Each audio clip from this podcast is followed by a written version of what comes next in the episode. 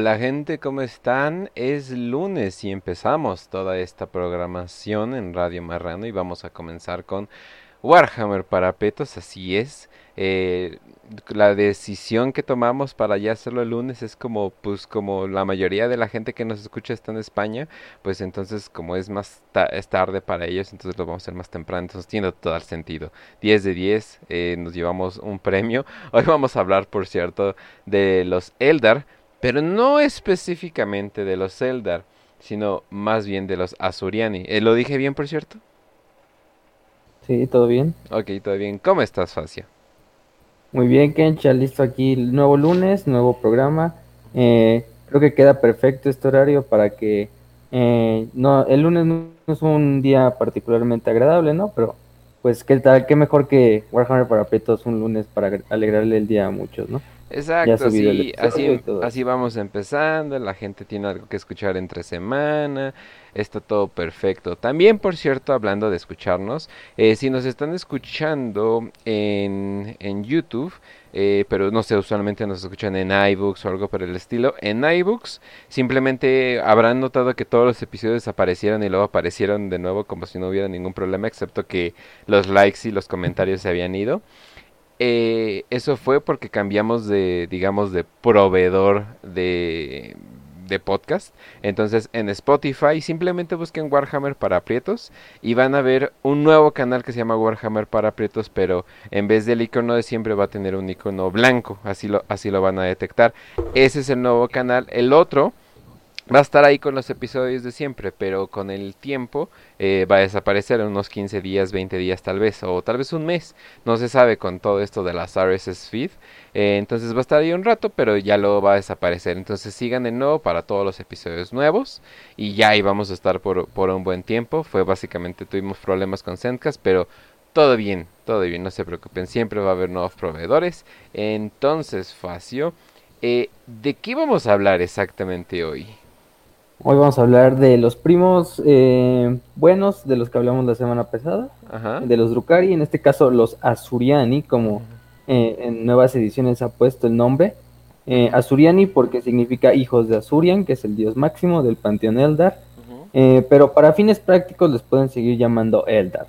Pero como ya vimos, hubo este problema de copyright con, con, las, con Tolkien y con sus novelas del Señor de los Anillos y por lo tanto decidieron cambiar el nombre de Eldar por Aldari y luego dividir ya cada una de las facciones, pues de las cinco facciones actuales que tenemos de Eldar, dividirlas cada una con un nombre eh, individual. Pero para fines prácticos pueden ser Eldar, Asuriani, pero pues vamos a usar Asuriani más, que es el, término más como...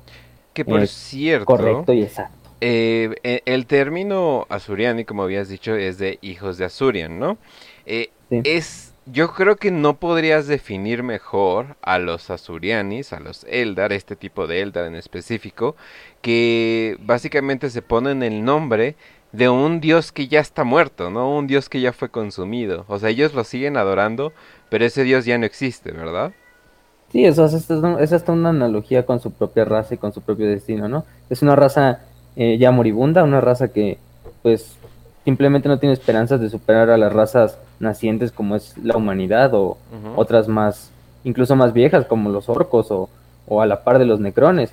No, entonces, ah, entonces ¿qué onda? O sea, tienen eh, cada, cada Eldar tiene un poder psíquico que supera al de cualquier humano por ciento, o sea, por miles tal vez, ¿no?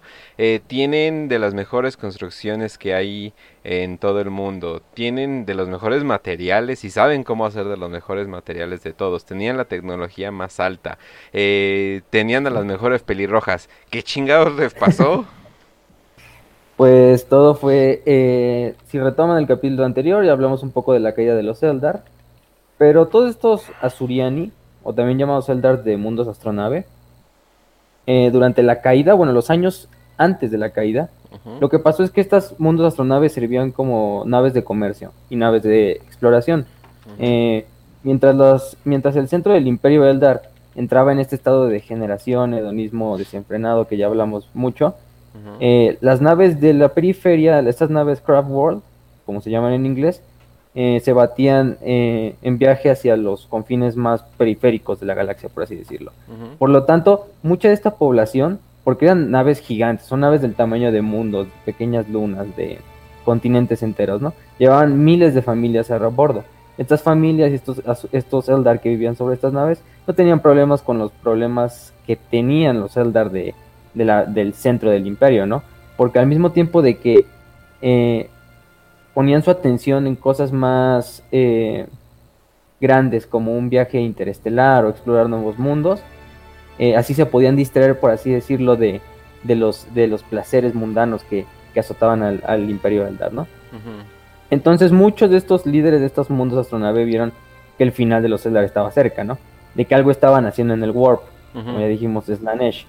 Entonces en una rápida operación de rescate, eh, volvieron a los mundos eh, del centro, porque era raro que los mundos de astronave regresaran a esos mundos del centro del Imperio de Eldar, y rescataron al mayor número de Eldars posibles, que, que todavía tuvieran un cierto em, control sobre sus emociones. No eran, no, obviamente no iban a rescatar a los Eldar que ya estaban completamente perdidos en, el hedonismo, ¿no? Y tratar de indoctrinarlos a este culto al pues, podríamos decirlo, al culto al estoicismo, ¿no? O algo por el estilo, ¿no? Exacto. Muy ascético. Sí, o sea, como que cambiaron toda la degeneración y en vez de ese lugar pusieron su santito de Rogaldorn ahí o algo por el estilo, ¿no? sí, en este caso sus santos, los dioses principales de, del panteón Eldar, que ahorita vamos a hablar un poco. Pero sí, o sea, cuando estos mundos de astronave emprendieron la huida hacia la periferia de la galaxia, la mayoría logró escapar del nacimiento de Slanesh, de la explosión psíquica que mató a la 90% de la raza de Eldar. Eh, algunos mundos astronave no alcanzaron a ser tan rápidos y sí fueron consumidos totalmente por el ojo del terror y fueron destruidos junto a, sus hermanos eh, que se habían quedado en el imperio de Eldar. Pero muchos sí llegaron, entonces muchos eh, se salvaron. Y algo que cabe decir de los Eldar es que serán muy parecidos a los humanos, son humanoides obviamente, Quizás son más altos que los humanos, un poco más delgados que los humanos, pero mucho más rápidos. Pero en lo físico es donde, hasta ahí hasta donde se queda. Pero en lo, mental y en lo psicológico es donde en verdad los Eldar se diferencian de los humanos. Como ya lo hemos dicho muchas veces, los Eldar, cualquier emoción que un humano pueda sentir, un Eldar la siente a la millonésima potencia.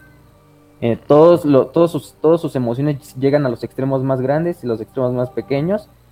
Eh, por lo mismo de que es una, raza altamente psíquica y tiene una conexión alta con el Warp. Por lo tanto, por ejemplo, Slanesh es un dios que nació tan rápido porque los Eldar, al ser una raza tan psíquicamente poderosa, eh, no, no bastaba con muy poco para, para crear una nueva entidad en, este, en la disformidad. Entonces, por eso empezaron con este, estoy, bueno, esta estoicismo. Por eso cuando usualmente ves una Suriani, no están sonriendo. o sea, tienen una, tiene como un, como, están frunciendo el ceño, literalmente. Así como, mm", así nada más están así como que ese es su, ese es su límite. Esto es por años y años y años de entrenamiento, ¿no? Sí, o sea, desde el nacimiento saben que los extremos más grandes de sus emociones los pueden acercar eh, a Slanesh, su alma, ¿no? A, e, a, la que tiene sed, como le llaman ellos, porque ya saben que no pueden pronunciar su nombre. Entonces, cualquier forma de emoción la suprimen. Entonces, por eso siempre están como en este camino ascético, estoico, que muchos vemos con los Asuriani en contraposición con los Drukari, eh, en el cual solo se mantienen en ese camino y no intentan llegar a los extremos emocionales, ni a los extremos de orgullo, ni a los extremos de, de emociones varias, eh, de esa cosa para que no atraigan más la atención de, los tanto de Slanesh y tanto de su propia naturaleza, porque los Eldar es muy fácil que caigan en estos caminos sin retorno, ¿no? Y mientras tanto los arlequines acá en el rave dando de bien duro acá, así de yay, me vale pito.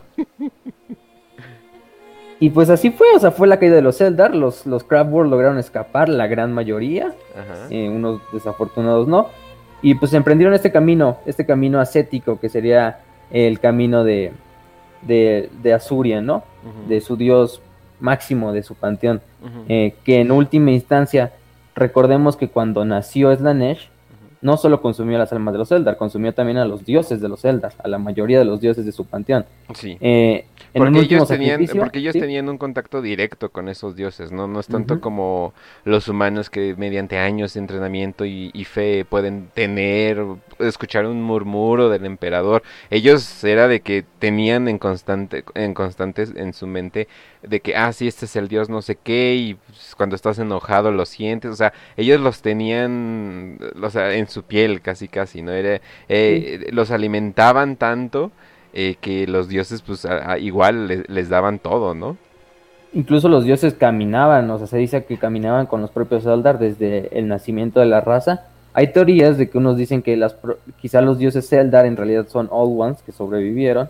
Eh, hay otras teorías que sí, los Eldar por su poder psíquico crearon entidades en la disformidad. ¿Y que serían sus propios dioses. Es que hay falla, güey, porque ¿quién chingado creó los orcos? Sí, bueno, eso sí sería ahí un...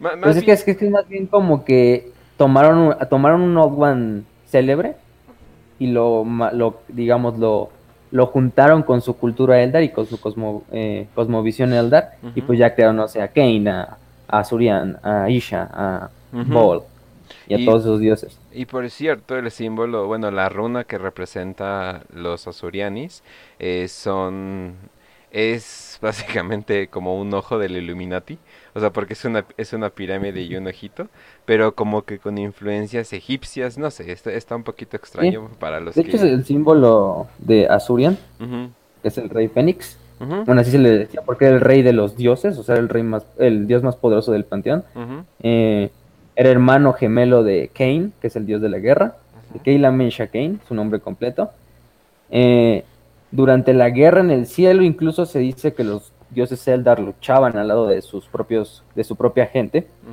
eh, contra los Necrones y contra los Zetan. De hecho, Kane venció a uno de los Zetan, al Nightbringer, en combate singular y lo destruyó. Eh, pero también de ahí se desprenden muchas de las leyendas del, del folk, ¿no? Del folk Eldar, ¿no? Quizá la más famosa es la de Eldanesh y Ultanesh, que son como los dos mm, padres de la raza Eldar. Eh, y son los dos eh, en especial Eldanesh es el héroe más grande de la mitología Eldar. Eldanesh y Ultanesh eran prácticamente hermanos, lucharon juntos eh, liderando la raza Eldar, peleando contra especies alienígenas, peleando contra otros dioses, contra otras entidades.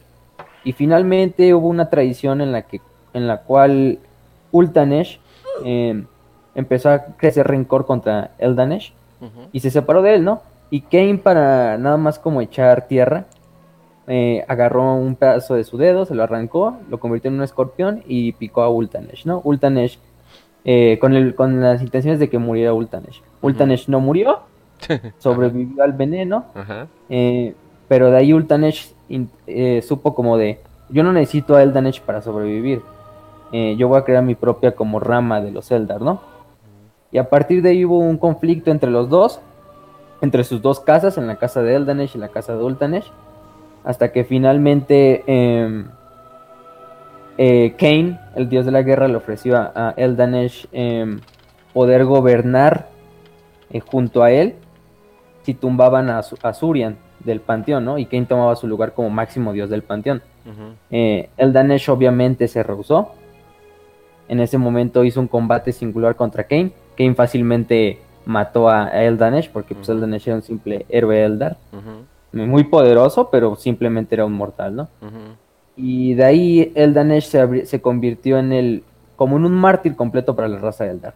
De hecho, ahí Kane se le puso el apodo de Keila Mensha Kane, que es como Kane de la mano ensangrentada en el idioma Eldar. Eh, y a partir de ahí, este, Bol, perdón, eh, Azurian eh, castigó a Kane.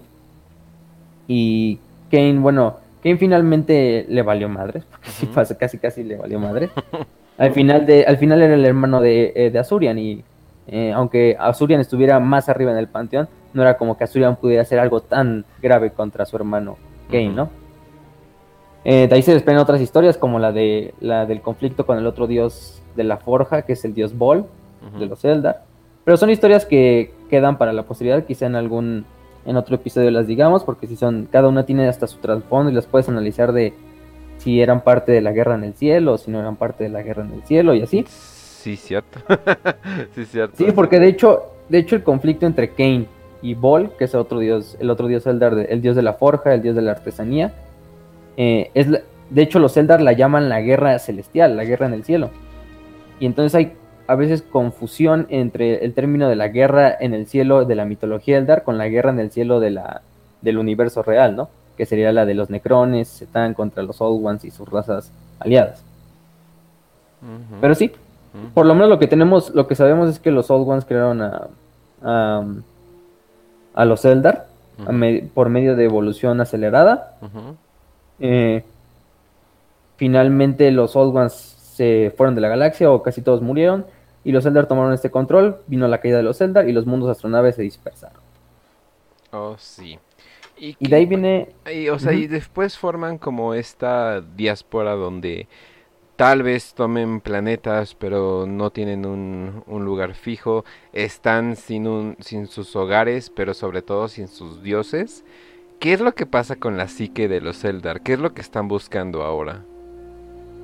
Eh, podemos decir que lo, que están buscando ahora es principalmente revivir al dios.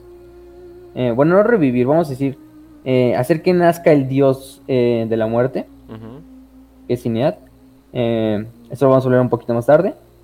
Quizá tal vez reconstruir a los dioses, a, a, Kane, que es el único dios que logró mm, pelear contra Slanesh durante la caída. Slanesh lo logró vencer porque también Kane ya estaba medio debilitado y Slanesh tenía todo el poder de la raza de Eldar que había consumido. Estaba fresca la cabrona.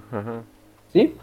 Y este y, luego llegó Korn y destruyó a Kane y, lo dispersó en miles de pedazos, ¿no? Cada pedazo llegó a un mundo astronave y se unió al, al, al como esqueleto de la nave completa. Entonces, cada mundo astronave tiene un pedazo de, de por así decirlo, de la esencia de, su dios de la guerra, de Keila Mesha Kane, ¿no? Ok, y eh, también gracias a Evil King por los dos helados que mandó y también, eh, no sé si nos está escuchando, bienvenido Ras Podcast, perdón, Ras, qué raro decirte Ras Podcast, hola Ras Podcast. Perdón, no, pues el, nombre, la marca, hay, que, cuidarla. Ah, muy bien, muy bien, tienes el, el logo bien patentado y todo eso. Que por cierto, muchas gracias por el consejo de Anchor, neta, qué chingona plataforma. Hasta puedes ponerle videos y te lo transforma en audio solito. No, hombre, no, hombre, es hermoso. Eh, eh, es, es, hermoso, es hermoso ahí. Y pues también no nos cobra no nos cobra por cada, cada pinche mes por lo mismo que está haciendo esto y de repente, ay, no está un episodio, ay, mira qué raro, ¿no? Chinga tu madre. Pero bueno. Sí, vale la pena. Pero bueno, a ver, entonces, eh, Facio. Por cierto, feliz cumpleaños, Raz. Ay, muchísimas gracias. Si lo puedo decir en, en bueno, lo más cercano a Israel que se pueda, lo, lo digo. Entonces, feliz cumpleaños. ¿Cuántos cumples, por cierto? 24 ya. 24, madre, madre santa. Y si ya estás viejísimo, qué horror ser tan viejo. Pero bueno, vamos a continuar.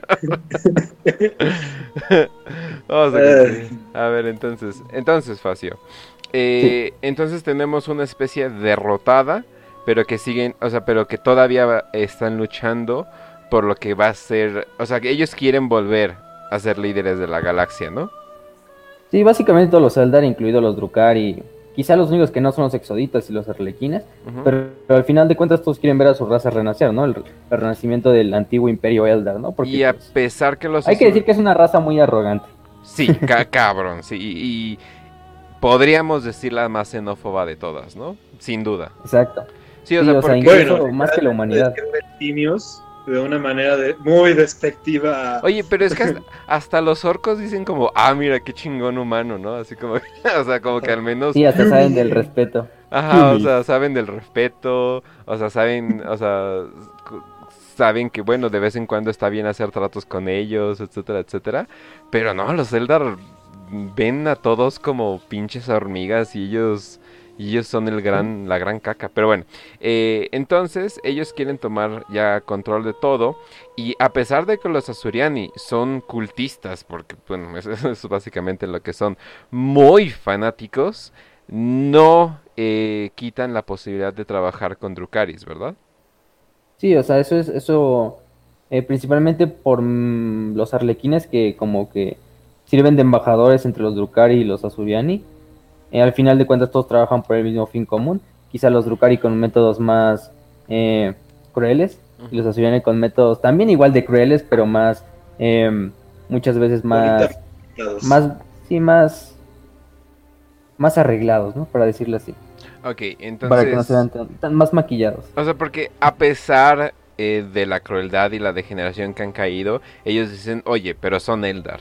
O sea, no, o sea, al final del día son Eldar, no son como son esos asquerosos humanos o esos pinches eh, egipcios Terminators extraños. Al final del día tienen las orejitas así y son bien chingones en lo psíquico, entonces hay que mantenernos con nuestra raza, ¿no?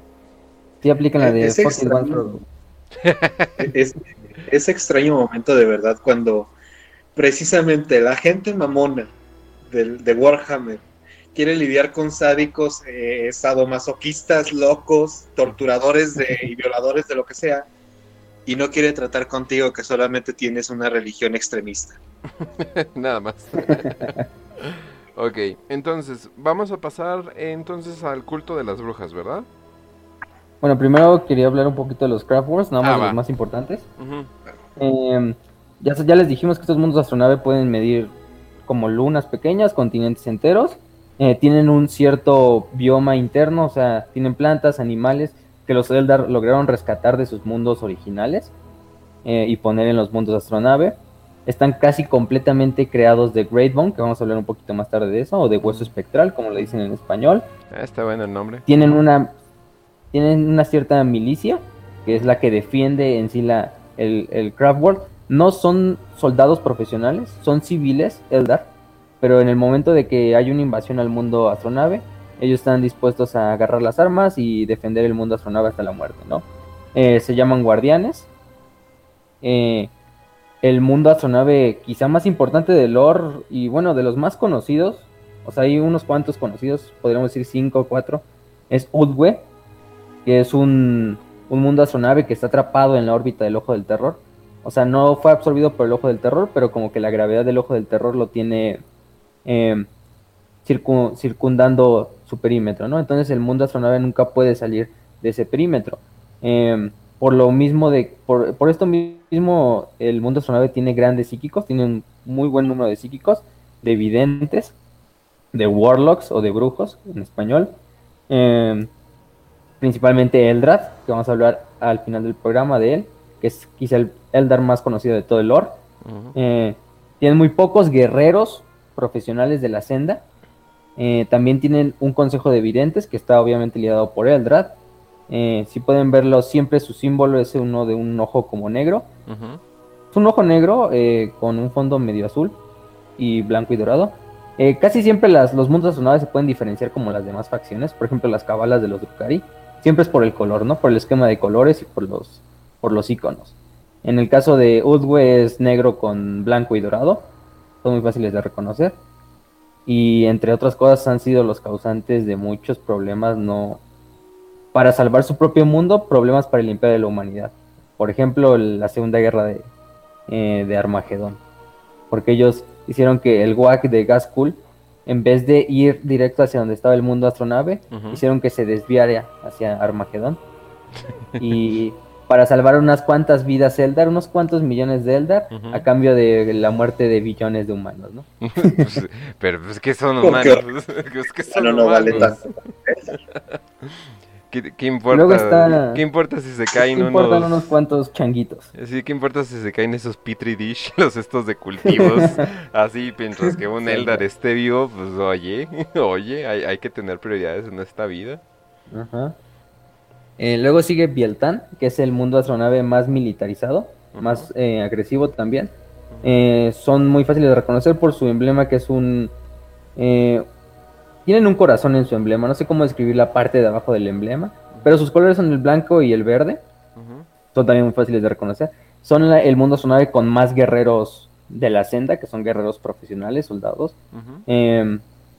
Se dedican muchas veces a purgar especies menores, entre ellos humanos, pero más que nada orcos, porque si los ven como totales salvajes, que nada más están como eh, destruyendo los mundos que alguna vez fueron de los Eldar o, colonizándolos. O, sea, sí, pero...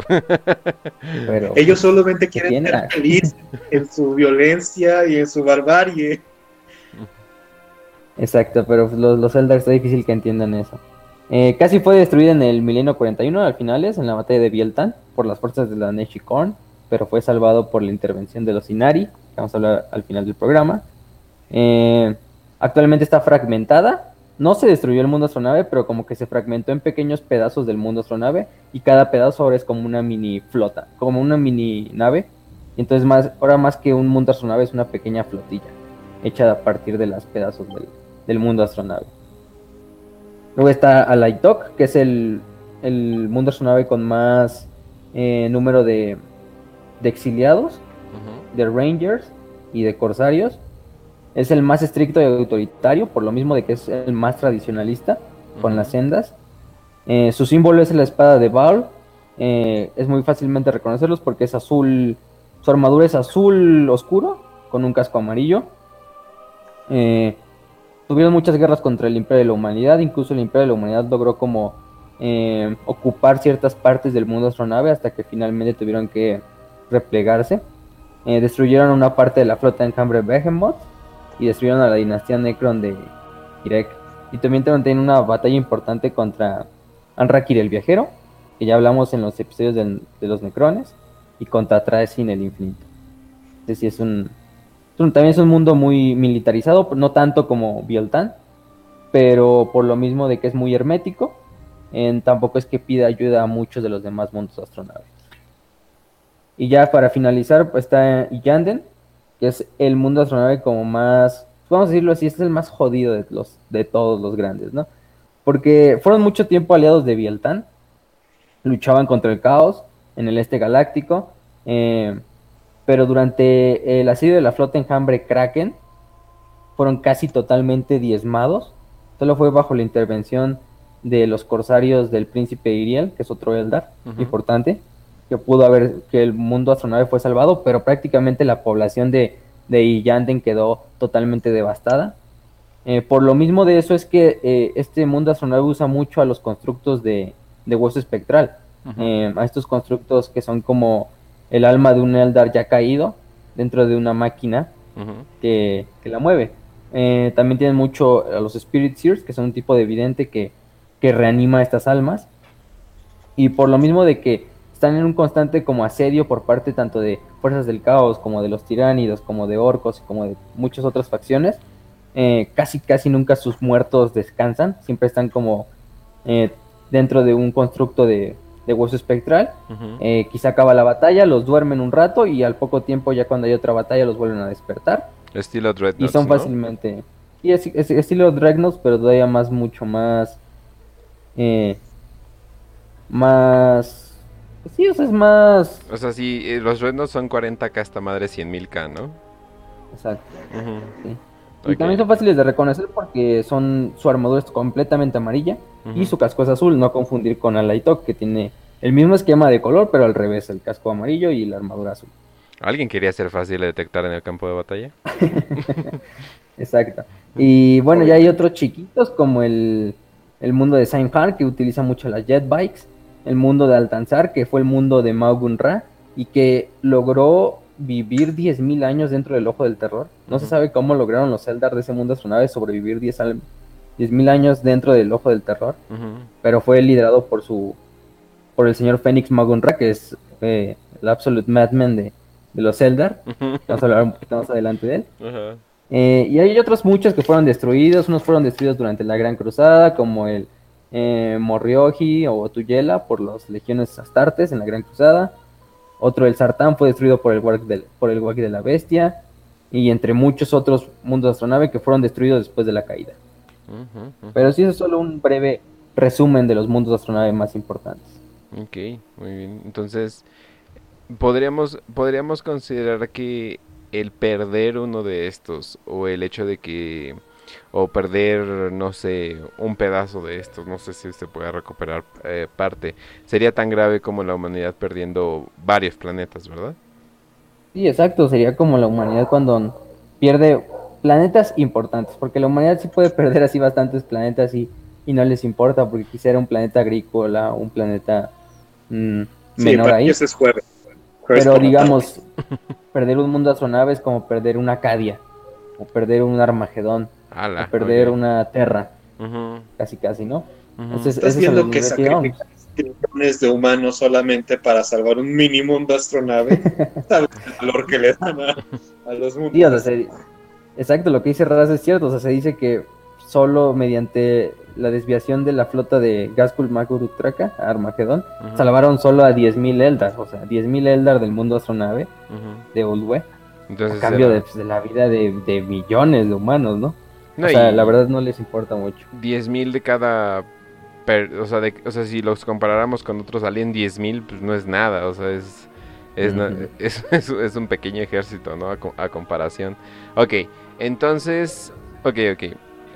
Entonces estos, eh, estos errantes que, van, que van por toda la galaxia sí, tienen sus metas, pero lo que más les jode es que todavía es la Nesh. Está, está buscándolos, está, está buscando sus almas y el hecho de que pues son muy chiquitos y todos sus enemigos ya crecieron mucho y ellos siguieron con los mismos números, ¿no? Sí, de hecho los Eldar siempre van a intentar eh, los métodos más fáciles, más crueles, incluso más, más traicioneros, por eso muchas razas no les tienen tampoco mucha confianza, o sea, por lo menos la humanidad no les tiene mucha confianza. Sabe que los Eldar son muy fáciles de que te traicionen una vez que ya cumplieron su, su cometido, pero siempre con el fin de rescatar o de salvar a sus mundos de astronave, ¿no? Porque pues perder un mundo de astronave es perder eh, poco de lo que queda de la raza Eldar eh, viva, ¿no?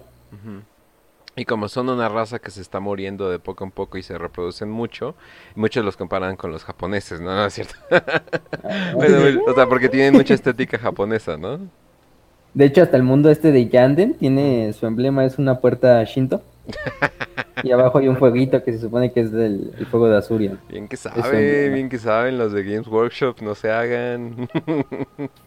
sí le saben, sí le saben. Ok, bueno, entonces, eh, pasamos a lo del camino de la bruja, ¿verdad? Ahora sí. Exacto. Eh, primero hay que, hay que hacer aquí un paréntesis. Los Eldar, por lo mismo de que eh, son muy fáciles de llevarse por sus propias emociones, tienen estos caminos, sendas, también se le llaman paths en, inglés, em, que son ciertas como especializaciones que un Eldar puede hacer a lo largo de su vida, ¿no? Se supone que un Eldar tiene que hacer toda una especialización un camino, una senda, llegarla, llevarla a la perfección y una vez que llevó a la perfección esa senda, irse a otra. Nunca permanecer en una sola senda, porque eso sería como llevar, dejarse llevar por sus emociones. Es también un tipo de, propia meditación, ¿no? O sea, todos los Eldar desde que nacen están eh, eh, destinados a seguir una senda. Una vez que terminaron esa senda, se van a otra senda, y así sucesivamente. Incluso se pueden repetir sendas, pero siempre a través del ciclo de la vida de, un Eldar. Nunca se debe quedar estancado. También cabe de notar que los Eldar a los días el bebé ya está hablando, ¿verdad? Sí, o sea, es una raza con...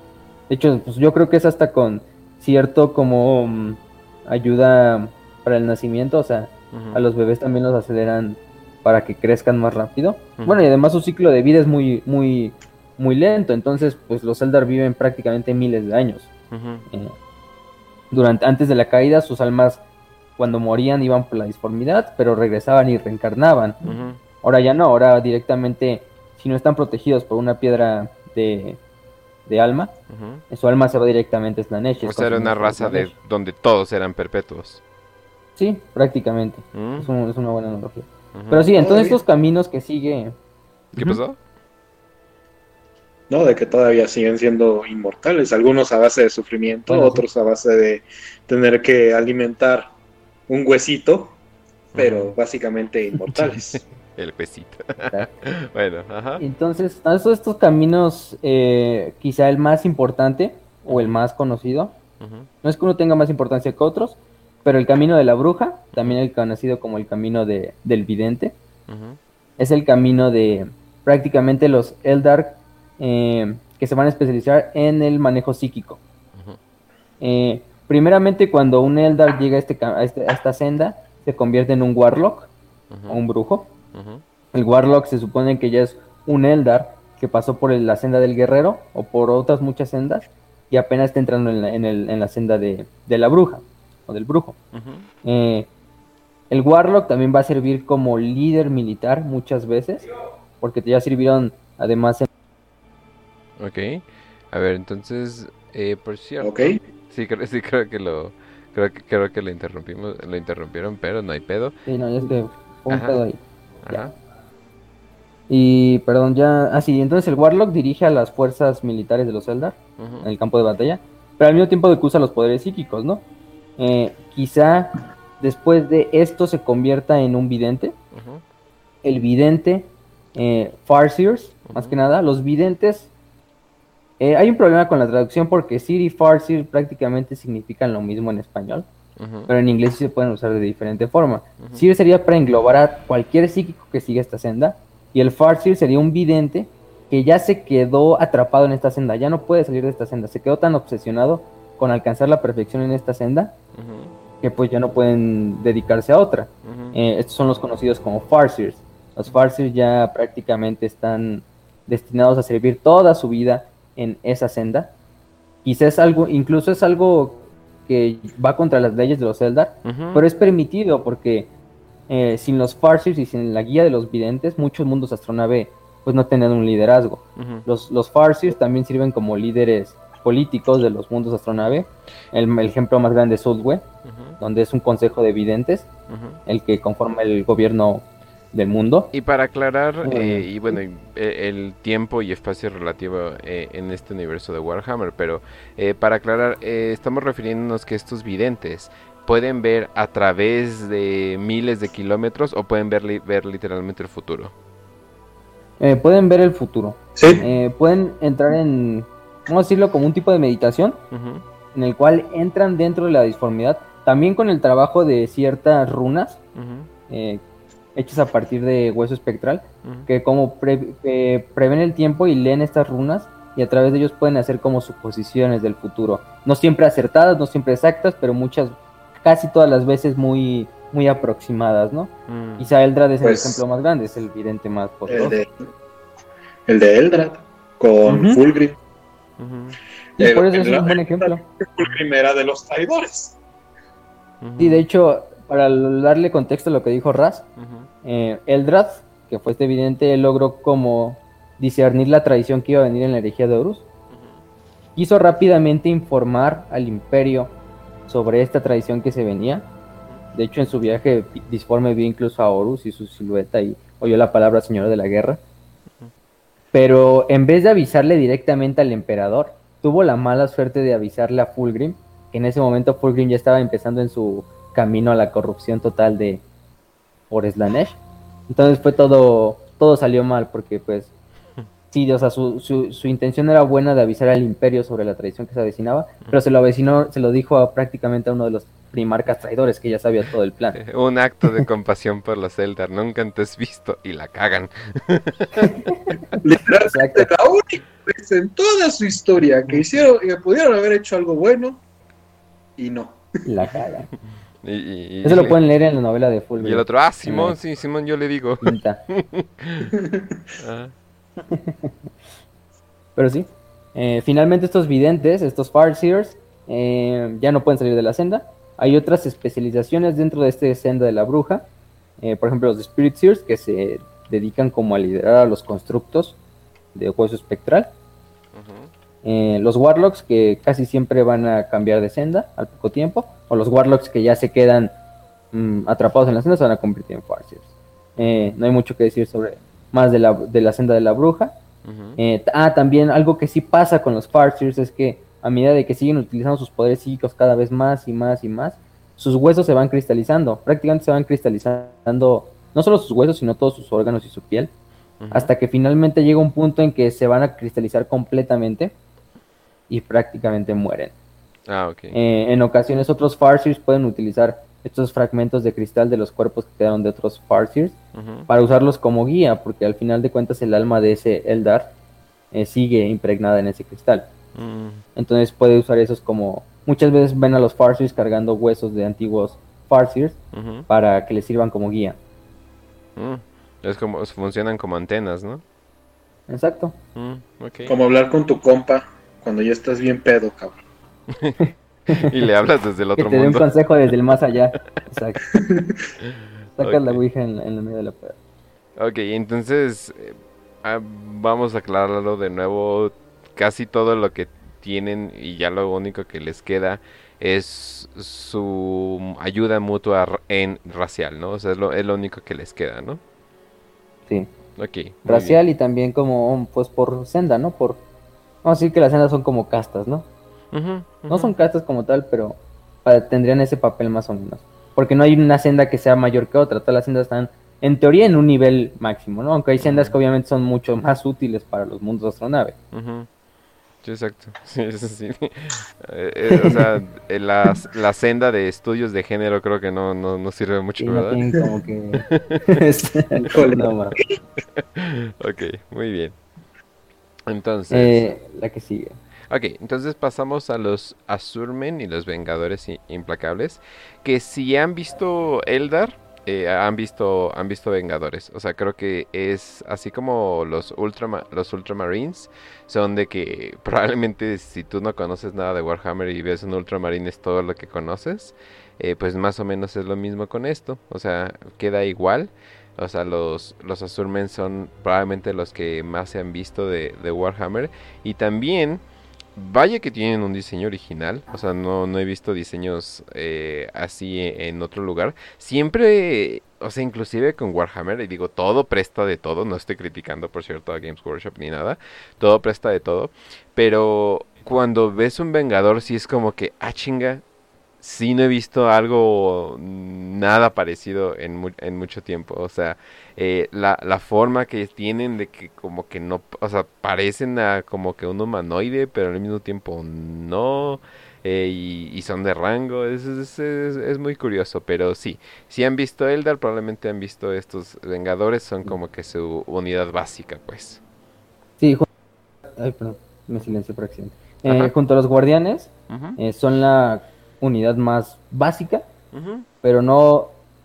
Hay que recalcar algo la senda del guerrero es la senda que junta todos estos templos especialistas, de los que vamos a hablar uno por uno, bueno, los más importantes. Estos templos especialistas son cada uno de los aspectos del dios Kane en la guerra, ya sea el combate cuerpo a cuerpo, el combate a distancia, em, el combate, la guerra relámpago, entre otras cosas, ¿no?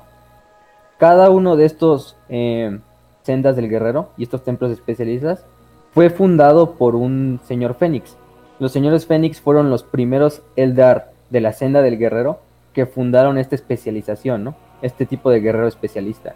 Por eso tan, son tan recordados y tan reconocidos dentro de su propio templo, ¿no? Son casi líderes míticos de la mitología Eldar eh, actual. Muchos siguen vivos, muchos lideran a sus propios templos especialistas, otros no, otros están ocultos. Eh, pero los primeros son los Dire Avengers o Vengadores Implacables en español.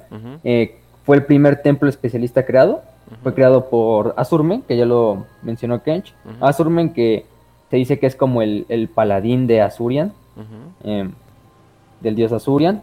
Eh, fue el primer, fue de hecho el, el Eldar que lideró a la mayoría de los mundos astronave en su ida del centro del Imperio Eldar hacia la periferia durante antes de la caída. Por lo mismo de que eh, enseñó a otros, otros señores Fénix el arte de la guerra y los aspectos del dios de la guerra Keila Menshakain, sus pupilos fundaron otros templos y se convirtieron en sus propios señores Fénix. En este caso, los Dire Avengers eh, son el tipo de guerrero más eh, flexible de lo que existe en el mundo astronave. Pueden ser tanto guerreros cuerpo a cuerpo, guerreros de largo alcance, guerreros em, de combate em, en combate urbano principalmente. Son muy reconocidos porque su armadura es azul con un casco blanco.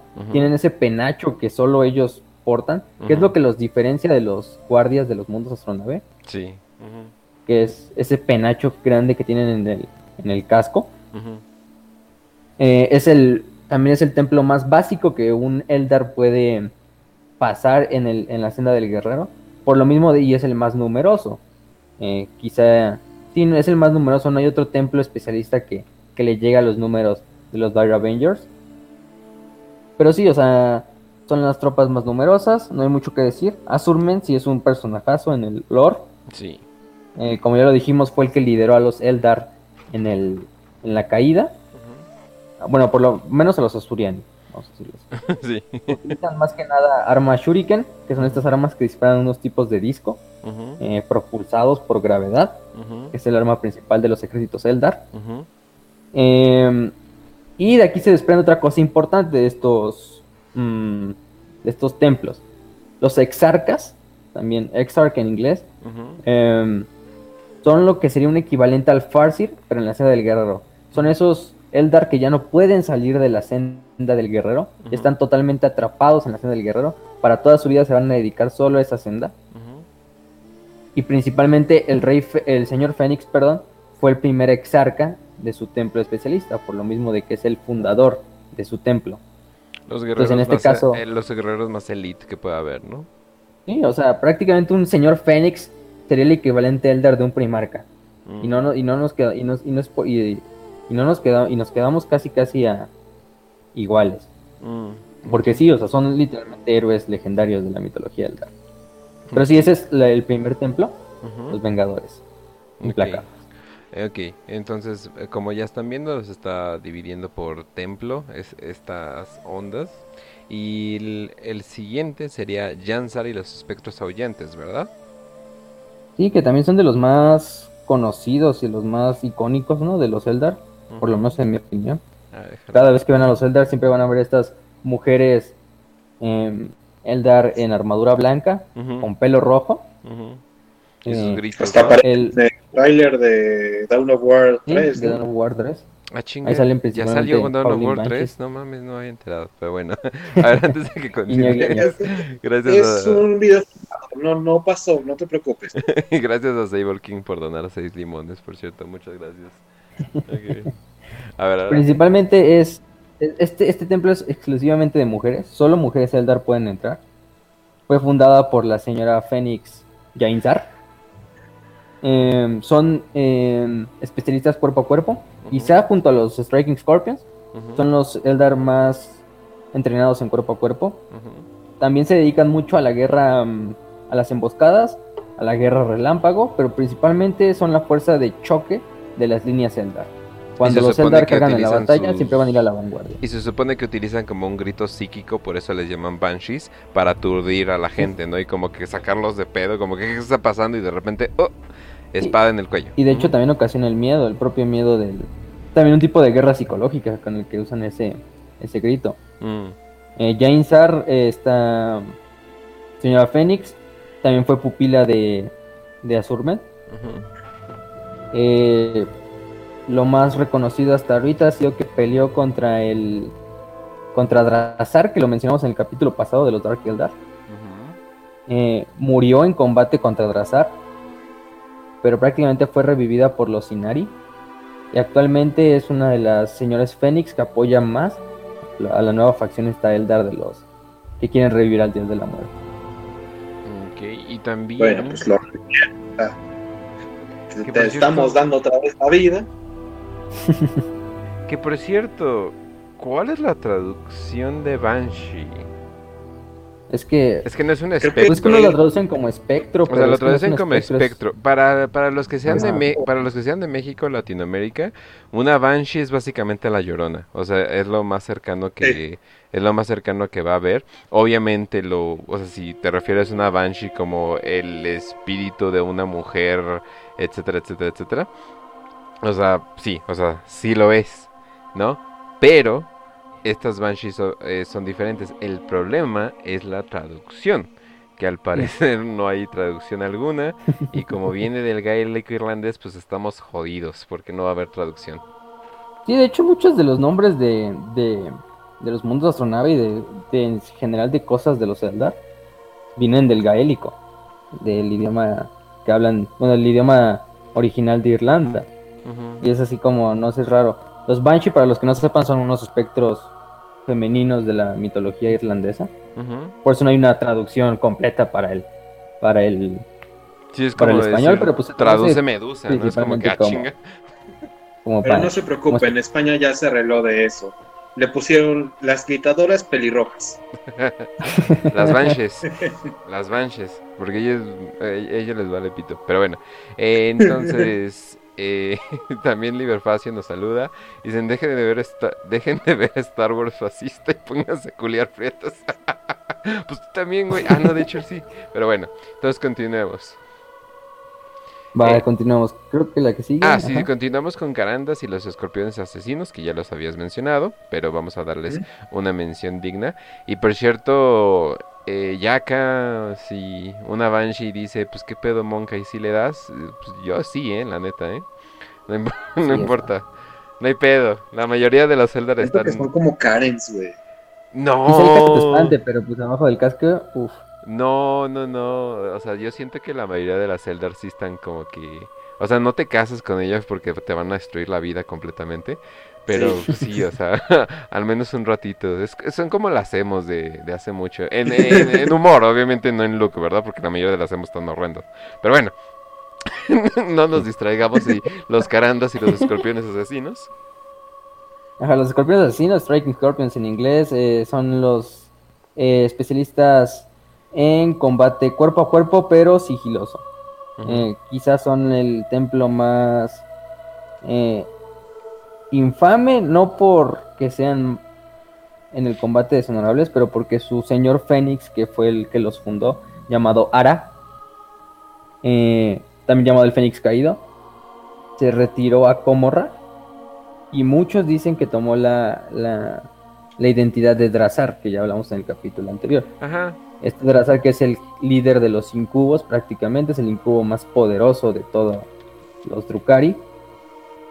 Y su líder eh, actual es Karandras, que fue pupilo precisamente de, de Ara. Eh, los Striking Scorpions van armados casi siempre con una pistola Shuriken, que es una pistola de combate, de combate corto pero al mismo tiempo con una espada sierra eh, especial que tienen los Eldar, que está hecha a base de cristales.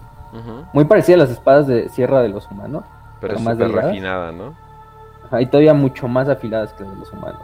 Ah. Carandras lo, Carandras lo pueden ver y, uff, o sea, su armadura es prácticamente pues como un escorpión, o sea, tiene hasta garras, tiene una mano que es una garra como la pinza de un escorpión.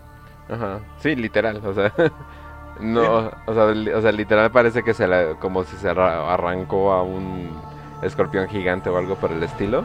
Y también, está un poquito fuerte la música. Ah, y también este tienen este particular verde salamandra, ¿verdad?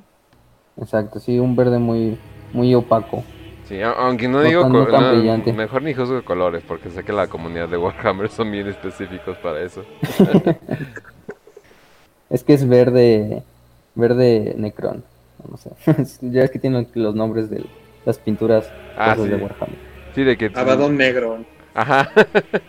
que eh, café Cadia y todo eso, sí. Eh, de hecho, eso me agrada bastante. Y, y, la verdad está, está, está, Y no están caras sus pinturas, ¿eh? O sea, de hecho, hasta si están entrando a diseño o algo por el estilo, se de, hmm, esto me sale más barato que en el Lumen o algo por el estilo. Pero bueno, entonces continuemos. Eh, ¿Continuamos con, nosotros o algo? Sí, con los siguientes. Ok, continuamos con No, de Fuegan. pues no hay mucho que decir. Ok, continuamos con Fuegan y los dragones diamantes, que obviamente ya se imaginan cómo se van a ver. Fuegan, eh, que es el, rey, el señor Fénix, eh, fue el fundador de este templo. Eh, los dragones diamantes se dedican más que nada a, las armas antitanque. Principalmente usan las armas de fusión Eldar. Son un tipo como de mm, disparadores de plasma. Muy parecidos a los rifles de plasma humanos, pero mucho más potentes, mucho más estables, mucho más calientes, mucho más destructivos. Prácticamente pueden destruir Dreadnoughts, armaduras de Space Marine, tanques, como si fuera. Mm, como si fuera un cuchillo eh, caliente. Y por alguna eh, Su señor Fénix y por alguna razón en Fuegan, si lo ven en su miniatura, no sé por qué decidieron que era buena idea, pero parece un enano. parece un enanito. Así como que, ay, mira, ahí va. es que sí, también las primeras, las primeras miniaturas estaban muy pequeñas. Y ahorita ya las ampliaron de tamaño. Sí, o sea, como que se supone que los Zelda son como hombres altos, como que todos elegantes. Y este güey es como, hola. es como, hola, soy Fuegan. o sea, todo chiquito. Y es como que, ah, chinga, ¿qué le pasó? Ya en sus nuevos dibujos ya está como que hasta mamado se ve y todo, ya todo sí, épico. La ya se ve muy mamón. Sí, o sea, ya, ya como que está bastante chingón. Pero sí, la, la evolución de las figuras. Sí, parece un enanito.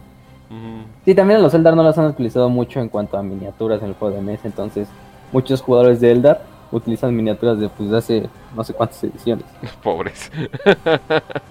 sí, o sea, o sea, por el de los Marines, de los Marines sacan una miniatura cada mes y de los Eldar los tienen ¿no? ya casi 10 años, ¿no? Híjole, ajá, exactamente.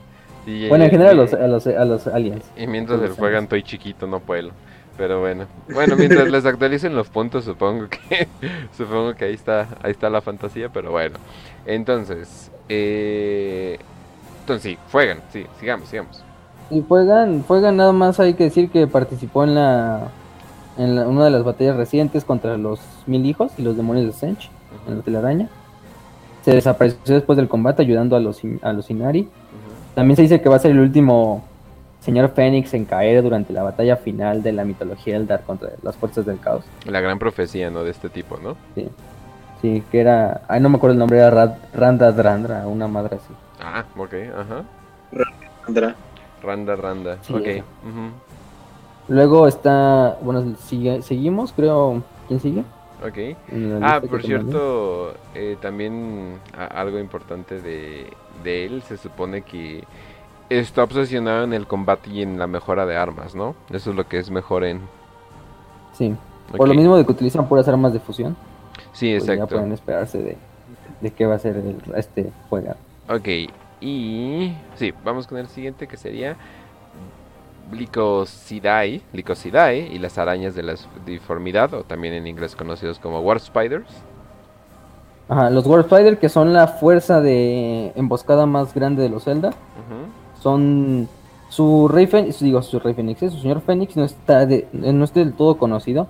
Se supone que puede ser este Licosidae, que tampoco está confirmado que él sea el es uno de los exarcas de los Warp Spiders, pero no se está confirmado de que él sea el señor Fénix, ¿no? Utilizan este tipo de teletransportación eh, personal que los permite hacer que eh, entren como momentáneamente a la disformidad y salgan de otro lado de la, de batalla. Por lo mismo, por esto utilizan casi siempre sus tácticas como infiltración, como emboscada, como eh, lucha detrás de las líneas enemigas. Y son quizá uno de los más especializados, porque eh, los, las arañas de la disformidad eh, solo están especializadas en este rol de combate. no utilizan nada más. Son, son, son frágiles. Son frágiles y les puedes dar. Esa es la cosa. O sea, se supone que toda la onda. principalmente el cuerpo a cuerpo también. Sí, eh, bueno, sí, también. Pero la cosa es entrar golpear lo más fuerte posible y esperar que la otra persona no pueda regresarte el golpe, ¿no? Y si te regresa el golpe, pues también te puedes ir. también puedes desaparecer y aparecer en otro lugar. Sí, les da mucho tiempo para, para las retiradas. Típico característica Elder de Hit and Run Attacks. Pero sí, esas son las arañas de la disformidad. Ok, muy bien. Eh, también eh, es como una falta de lore, ¿no? No es de que tengan todo esto como en misterio, sino de que no han trabajado bien bien en, en el lore, porque digo, no estaría tan mal en una novela de un War Spider o algo por el estilo, ¿no? O sea, como que ya para expandir el, el, el, lore bien bien, porque ni siquiera tienen su Phoenix Lord, ¿verdad? Sí, todavía no está confirmado que sea en general este helicosidad, o sea, hasta lo mínimo está la, novela de Path of the Warrior, de Garp Thor, que explica mucho de las sendas de los Eldar, pero hasta ahí, o sea, todo lo demás explicado en Codex, como siempre se ha hecho, o en las revistas de, de Waydorf. Ah, también, también, también, que todo eso como que se, se trata de combinar y, bueno, es que tienen, sí tienen mucho cuidado para que no haya un poco de contradicciones, pero bueno. Entonces, vamos con Mago Ray, los segadores siniestros, que uff, uff. Uf, tiene una estética que, que pocos, ¿eh? pocos tienen. Oh, y, o sea, Magun Ra, vamos a empezar con Magun Ra, que es su señor Fénix. Uh Magun Ra fue, de hecho, fue el, era parte del mundo astronave de, déjame aquí tengo el nombre, era parte del mundo astronave de Aldanzar. eh, su mundo se quedó atrapado durante la caída de los Eldar en la disformidad. Él logró escapar, fue el único que logró escapar del, del, mundo astronave. Él supo, él, su mundo ya estaba totalmente. ¿Quién sobrevivía a eso? Pero Magun Ra vagó por casi 10.000 años ayudando a los Eldar, a otros, a otros mundos astronave, principalmente a, a lo ayudó a pelear contra la fuerza enjambre de, de Kraken, contra la flota enjambre. Y el güey es tan badass en el lore que prácticamente él solo logró destruir un enjambre, que era como un, enjambre secundario de la flota enjambre, si no mal recuerdo era la Behemoth, pero él solo pudo, eh, si era de, Leviatán, perdón, eh, él solo pudo destruir este, a esta pequeña pues no pequeña, porque también en un pequeño enjambre de los tiranidos pueden venir millones de organismos. Sí. Pero sí, o sea, lo que se dice. Nada es pequeño en los tiranidos, definitivamente. Pero el güey, o sea, el güey solo, sin ayuda de nadie más, logró destruir este pequeño. y este con una metralleta láser que tiene una hoz al final, es como que no manches, ¿no? Es, como que el disco acá de metal de los ochentas encarnado. Sí, o sea, y además tiene una, una tiene una como se llama? Una estética totalmente em, fatalista. Los, los, ¿cómo se llaman? Los, ¿Los el nombre? Los... Ah, los segadores siniestros. Los segadores siniestros. Ah, ok. Tiene una fatalista, o sea, es muy poco, es muy raro ver a los Eldar así pintándose cráneos, pero si hasta se fijan en el casco de los propios segadores siniestros es un cráneo estilizado. y, la, armadura de pues de Magunra prácticamente es un esqueleto. Em, utilizan estas armas principalmente llamadas Em, ¿Los cañones de Shuriken? Y, no, lanzadores segador. Ah, ok, ok. Que son armas de largo alcance, por lo mismo de que esta senda se especializa en el combate de largo alcance. Aunque eso no quiere decir que sean mancos a la hora de luchar cuerpo a cuerpo. No, pero parece. pero parece asedio, casi, casi. ¿Sí? o sea, porque. O sea, no están lanzando literales explosiones, pero podría hacerlo. la mortalidad. La, digo, la capacidad para matar que tienen es demasiado grande. O sea, o sea, cuando ellos te están atacando de lejos es básicamente como si una eh, artillería te estuviera atacando. Sí, es como pequeño lanzador. El, arma este del lanzador segador. Ok, ok, ok. el Reaper Launcher se llama en inglés. Ok, muy bien. Eh, y luego fue a buscar a su planeta y sobrevivir. Ah. Mundo son eh, mira nomás, el más... 10.000 años atrapado en el mundo, en el, en el ojo del terror. ¿Quién lo diría, no? Sí, exacto. Eh, si alguien iba a salir vivo, definitivamente era él. Definitivamente. Ok, eh, y pasamos con el siguiente, que sería Bajarrot y los halcones cazadores. Los Hawks, también llamados en inglés, son el aspecto, bueno, los guerreros de, de la senda que se especializan en combate aéreo eh, por lo general los van a ver eh, vestidos con una armadura que tiene implementadas unas eh, alas que al mismo funcionan como pequeños jetpacks. obviamente se especializan en combate aéreo, en emboscadas aéreas, en apoyo aéreo, principalmente a los demás guerreros de las sendas. Utilizan mucho lo que se llaman los Last Blasters, que son un tipo de, de arma Eldar que también utiliza un tipo de láser muy potente, no un láser como el que usa el Imperio, sino un láser pues Eldar. Ya con eso fue todo. Eh, Baja Roth eh, es la es la líder de digo es el líder perdón porque es hombre de los es el señor Fénix de esta de esta senda. Eh, lo van a ver mucho con su armadura completamente cerrada a diferencia de los demás Supping Hawks casco que es completamente aviar y también fue entrenado por este Azurmen durante la caída de los Eldar. El primer exarca, este. Em, Eldar. Y prácticamente es el, es el mejor amigo de, de Mogunra. Entonces ya se pueden dar una idea de cuando estos dos se juntan. Quien esté contra ellos es como que, pues adiós. Sí, exacto. Y también, eh, bueno, cabe mencionar, obviamente son elders, pero sus capacidades psíquicas eh, les ayuda a, todo lo que es su vuelo. O sea, no solamente su proeza marcial, sino también utilizan sus poderes psíquicos. Muy bien. Eh, pasamos. además que son básicamente alas. no manches, hadas chingonas, oye. Pero bueno, entonces pasamos con. Eh, sí, Drastanta y las lanzas brillantes. Sí, las Santa y las lanzas brillantes que se especializan en el uso de la jetbike, estas tipo pues, mm, motos flotantes que utilizan los Zelda principalmente. Traen una lanza que es la lanza de Kane como arma principal. dedican principalmente al, ataque a las fuerzas, digo, al ataque relámpago. Utilizan esas lanzas de Kane como una lanza ¿Aló? Y es parecido a lo que hacían las caballerías pesadas. A ver, Facio, te, estás, Facio, te estás medio, te estás medio cortando. Si quieres saltar la llamada y luego regresa. Ok, pero entonces, eh, para los que estén en, eh, en, el podcast, hagan de cuenta que son como caballeros de la Edad Media, pero súper super futurísticas. O sea, porque no sería suficiente, obviamente, llegar en una moto con metralladoras y láseres y estar atacándote. Tienen que darte el toque final con la lanza brillante. Y por cierto, les, les llaman las lanzas brillantes porque en la mera eh, punta que hay de la lanza, eh, literalmente hay un, digamos, vamos a llamarle eh, punta Eldar, punta, punta láser, que te da como el, eh, te desintegra, o sea, te da como el, el acabose. Entonces, entonces eso sería como, eso sería como lo que te, te acaba completamente. Y también obviamente están enfocados en la velocidad, hit and run, todo eso. Esos son los Shining Spears. Ajá. Básicamente. no hay mucho que decir, o sea, también las, las, las, lanzas están diseñadas para hacer de un solo golpe mortal.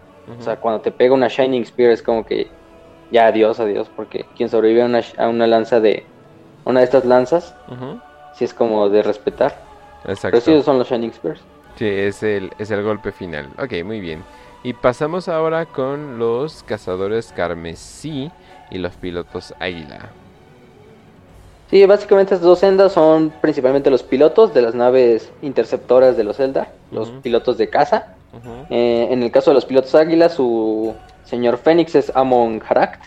Y en el caso de los cazadores carmesí no se conoce, pero se pueden diferenciar principalmente porque los eh, cazadores carmesí pilotean los Nightshade Interceptors, que es un tipo de caza más especializado de los Eldar mientras que los pilotos Águila en general manejan cualquier casa que no sea el Nightshade Interceptor.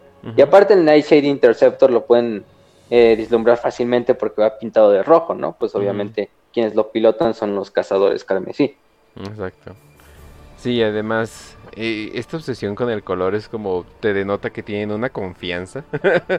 o sea, de que sí no me van a dar a pesar de que pinto de rojo, literalmente. Pinto de rojo, ni los, ni los ojos hacen eso. Sí, o sea, los ojos le ponen llamitas y así de, pues bueno, ya me voy a estrellar. Pero esto es así de, no me vas a dar, cabrón. Pero bueno. Entonces, pasamos con el siguiente. Eh, por cierto, me dicen si la música está muy fuerte, puse música Eldar en el fondo para que se den cuenta. Qué cagado poder decir, puse música Eldar. Ay, güey. Ajá, sí. Sí, es que yo dije, pues, ¿por, qué no? Es que dije, ¿por qué no pongo fondos? Y de por sí todo es libre de copyright o de videojuegos que la hace libre de copyright también. Además, cuando estás hablando encima, como que no hay ningún pedo. Que por cierto, eh, el siguiente que sería Iri y los espectros sombríos. Que son los snipers, básicamente, ¿no? Son sniper y también, pero son sniper con armas super pesadas antitanque, o sea. Ah. Y también son voladores. Es un híbrido muy, muy raro entre, por ejemplo, lo que podrían ser los llegadores siniestros y quizá los halcones cazadores. De hecho, es una senda muy reciente, es una senda que, que salió hace poco. Uh que es su señora Fénix, ahí sí, en este caso sí es mujer pero sí se dedican principalmente a estos eh, ataques antitanque con estas armas eh, láser, que ya hablamos un poco, que generalmente las armas láser Eldar van montadas en un tanque. Entonces se pueden imaginar lo que puede causar una de estas armas mientras la va portando un, guerrero que va volando prácticamente. E igual, o sea, o sea, tanto poder mental, tanta proeza marcial como para estar volando y aparte tener la estabilidad como para dar un disparo letal a un tanque desde lejos, ¿no? O sea, eso te demuestra el pinche nivel donde están los Eldar, ¿no? Exacto. Sí, o sea, eso es, eso es único de ellos. De verdad es increíble que hayan podido ser los responsables de que el, el universo se haya ido a, a donde está actualmente, teniendo tanto nivel. ellos trataron de anunciar, o sea, aquí en específico los Azuriani trataron de decirles, oigan, sáquense el pito de la boca, dejen, de hacer ese tipo de cosas, por favor, que algo, algo, hay un caldo muy extraño en el Warp y no nos agrada para nada, y los otros así, Esos gritos me están No. Pinches, así de pinches fanáticos religiosos. Malditos Malditos enfermos que, que no ven que si no me acuesto con cinco demonios en la mañana me pongo de mal humor. Pero bueno. Entonces, ahora pasamos con eh, lo que sería mi unidad favorita, el dar los Otark. Que digo, cuando lo dicen es como, oh, oh, oh, ¿no? Sí, y... Sí, se oye, muy bien. Sí, y es una muy rara combinación, igual eh, es muy único de los Eldar esta estética, porque combinan elementos entre asiático romano y al mismo tiempo pues, se ven muy frágiles pero son como que la el, o sea como que tienen mucha proeza marcial y también psíquica pero sí un Otark eh, usualmente tiene una muy bonita estética la verdad. Sí los autarcas que son los ellos siguen en vez de seguir la el camino la senda del guerrero la del vidente ellos siguen la senda del liderazgo el autarca en sí es el, eh, son los líderes militares de los mundos astronave. Eh, por lo general ellos ya pasaron tanto por el camino del vidente, tanto por el camino del, del guerrero. Y por esto se juntan en el camino del guerrero. En el camino del guerrero ellos poseen todo el mando sobre las sobre los guerreros del mundo astronave, tanto, la, tanto los guerreros de templo como los guerreros guardias, que son los guerreros civiles. Entonces muchos autarcas probablemente fueron o son farsirs, otros autarcas tal vez son exarcas de, una, de un templo en especial. Eh, los autarcas también son lo equivalente, no sé, a un, a un maestro del capítulo de los Space Marines. No vamos a ponerlo a primarca, pero casi casi al maestro de un capítulo, a grandes marines de la historia, eh, de la humanidad. Esos serían los equivalentes de los autarcas. Eh, los autarcas guían a todos los guerreros de la senda, los unifican durante el momento de la batalla y pues son los generales de mayor rango en, la guerra Eldar.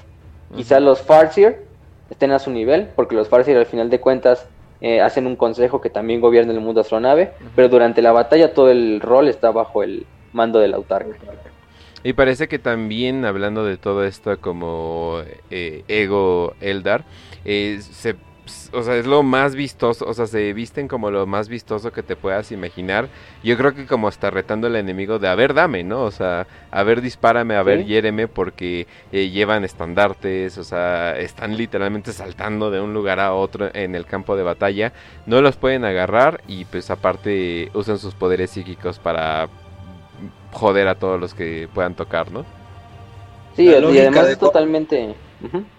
La, lógica de Warhammer para todas las batallas es, mientras más colores lleves, menos te van a dar. Exacto. Exacto. Eso, eso sí es real. Porque de hecho hasta sus vestimentas cambian mucho entre autarca y atauca, porque pues una autarca puede venir de un templo en especial, otra autarca puede haber sido un farsir, otra autarca puede ser eh, incluso otras sendas como la de los outcasts o, o, o antiguas, otras menores sendas menores. Pero sí, eh, definitivamente de los más chingones. Eh, no juego en, en, plástico, pero en IRL como, como dicen. Pero si lo hiciera, definitivamente, al menos tendría un Otork. No creo que un ejército Eldar, pero sí el, el Otork. Ok. Entonces pasamos a lo que sería su tecnología. Ya hemos mencionado obviamente varios aspectos de su tecnología, pero vamos a hablar eh, completamente de ello. Sí. Eh, bueno, toda la tecnología Eldar se basa principalmente en, lo, en el uso del hueso espectral, el Great Bone. El Great Bone es un material hecho como de, en pocas palabras, es tipo energía de la disformidad cristalizada. Hay una senda especial, de hecho, que se llama la senda de los, bueno, es de los moldeadores, o del moldeo, en español sería. Eh, los crafts, que hay una unidad especializada que se llama Bone Singers. Eh, que son los encargados de crear este, este hueso espectral a través de la de juntar su energía psíquica y crear este, este hueso espectral.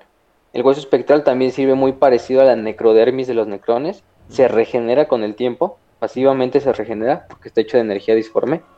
Em, eh, es muy flexible, se puede utilizar tanto como blindaje, como eh, protección para el guerrero. Eh, no hay nada en la cultura Eldar que no esté hecho de Great Bone. Desde los mundos astronave y su esqueleto hecho de Great hasta los hasta los constructos como los Great Lords o los Great em, Guard, ¿no?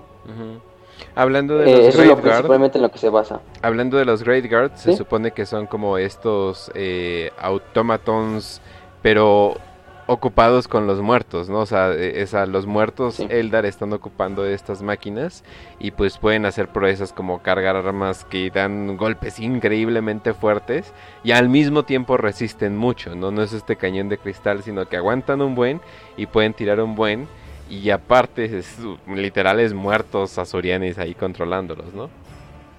Sí, o sea, son como el equivalente a un Dreadnought del Imperio.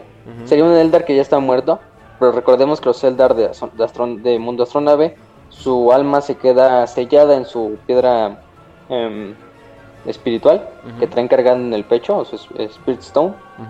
Eh, y una vez que se recupera esta del campo de batalla, puede haber dos cosas. O se mete en el circuito infinito del, del, del mundo astronave y ahora va a pasar a, a ser parte de la energía de la propia nave y también dar consejos a los vivos. O se puede meter en estos constructos de, de Great Bone. En este caso los más pequeños son los Great Guard, del tamaño de un Eldar normal.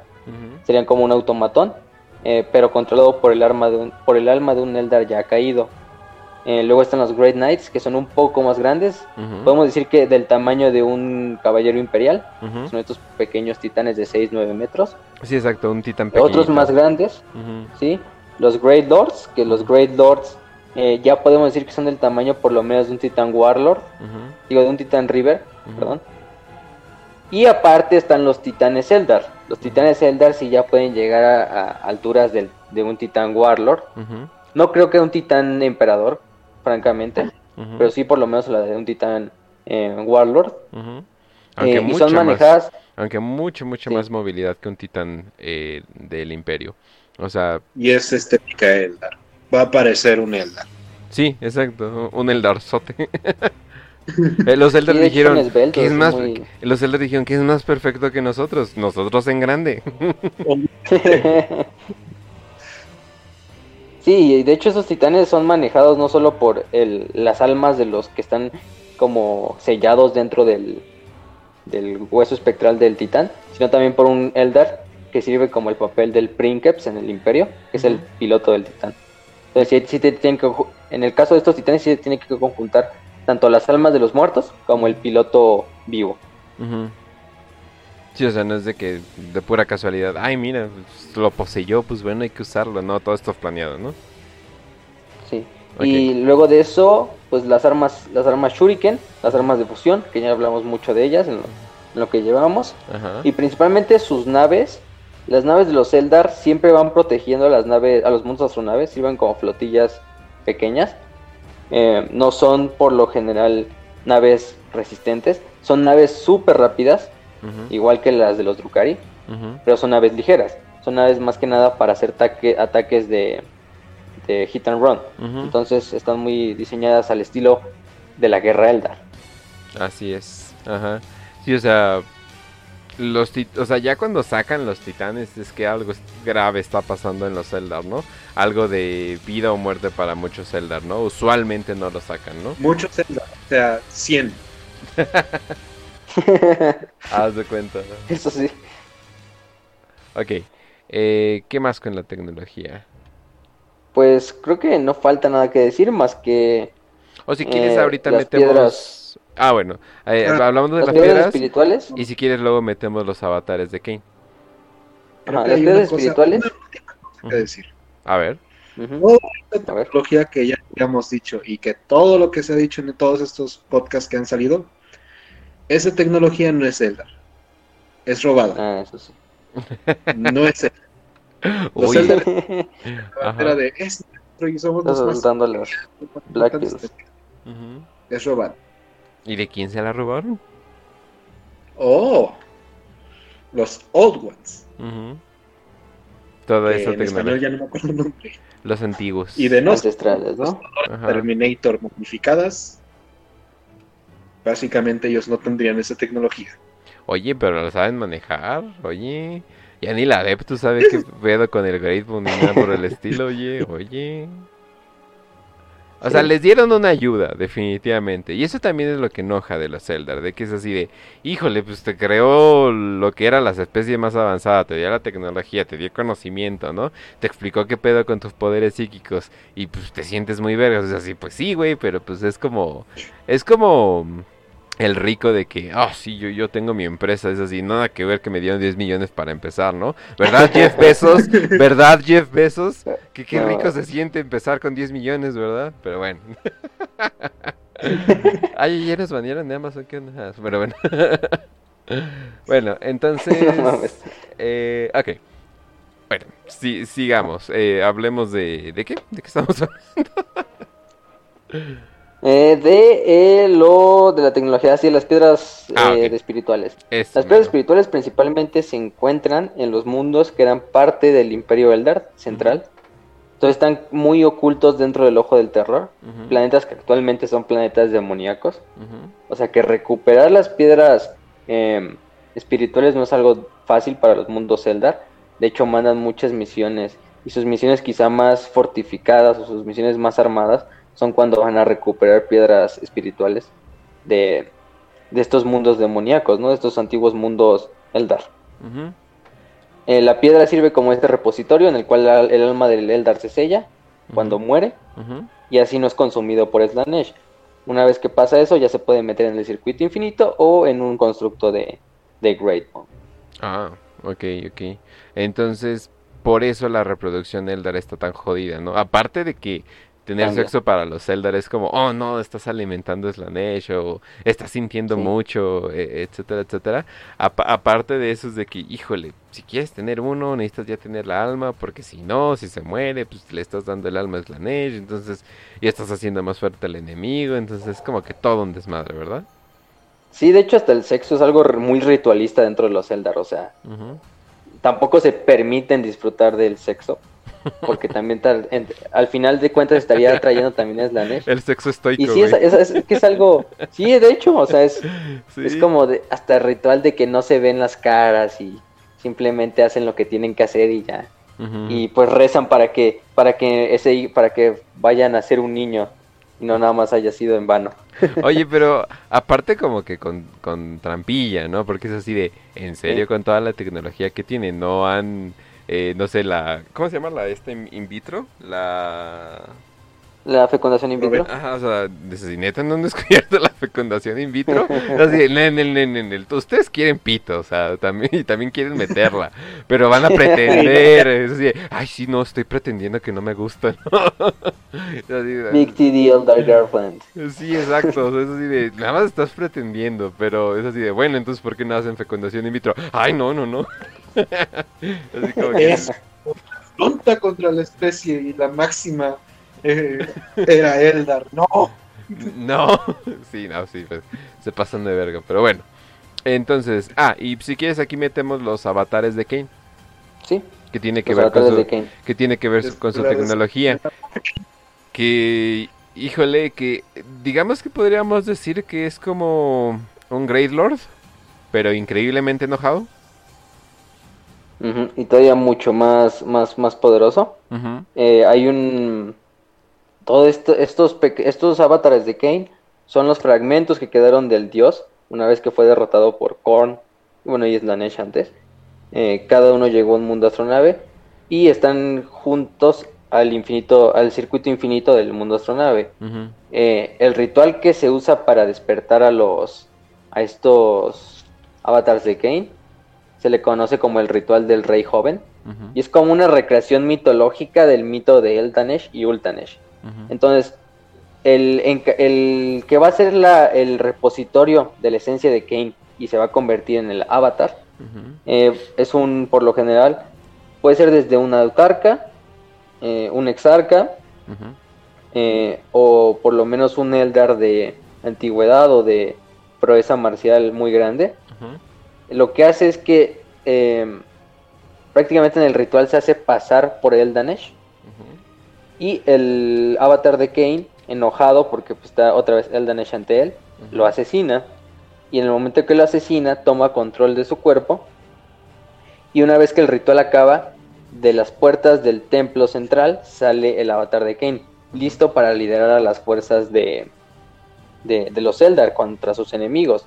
Y los avatars de Kane son rivales pues formidables, o sea, casi pues del nivel de un primarca prácticamente. Aunque en el lore no les dan mucha justicia, o sea, hay, hay muchas veces que, que, a los a los avatars de Kane los matan como si fueran, pues no sé, un, un Gretchen.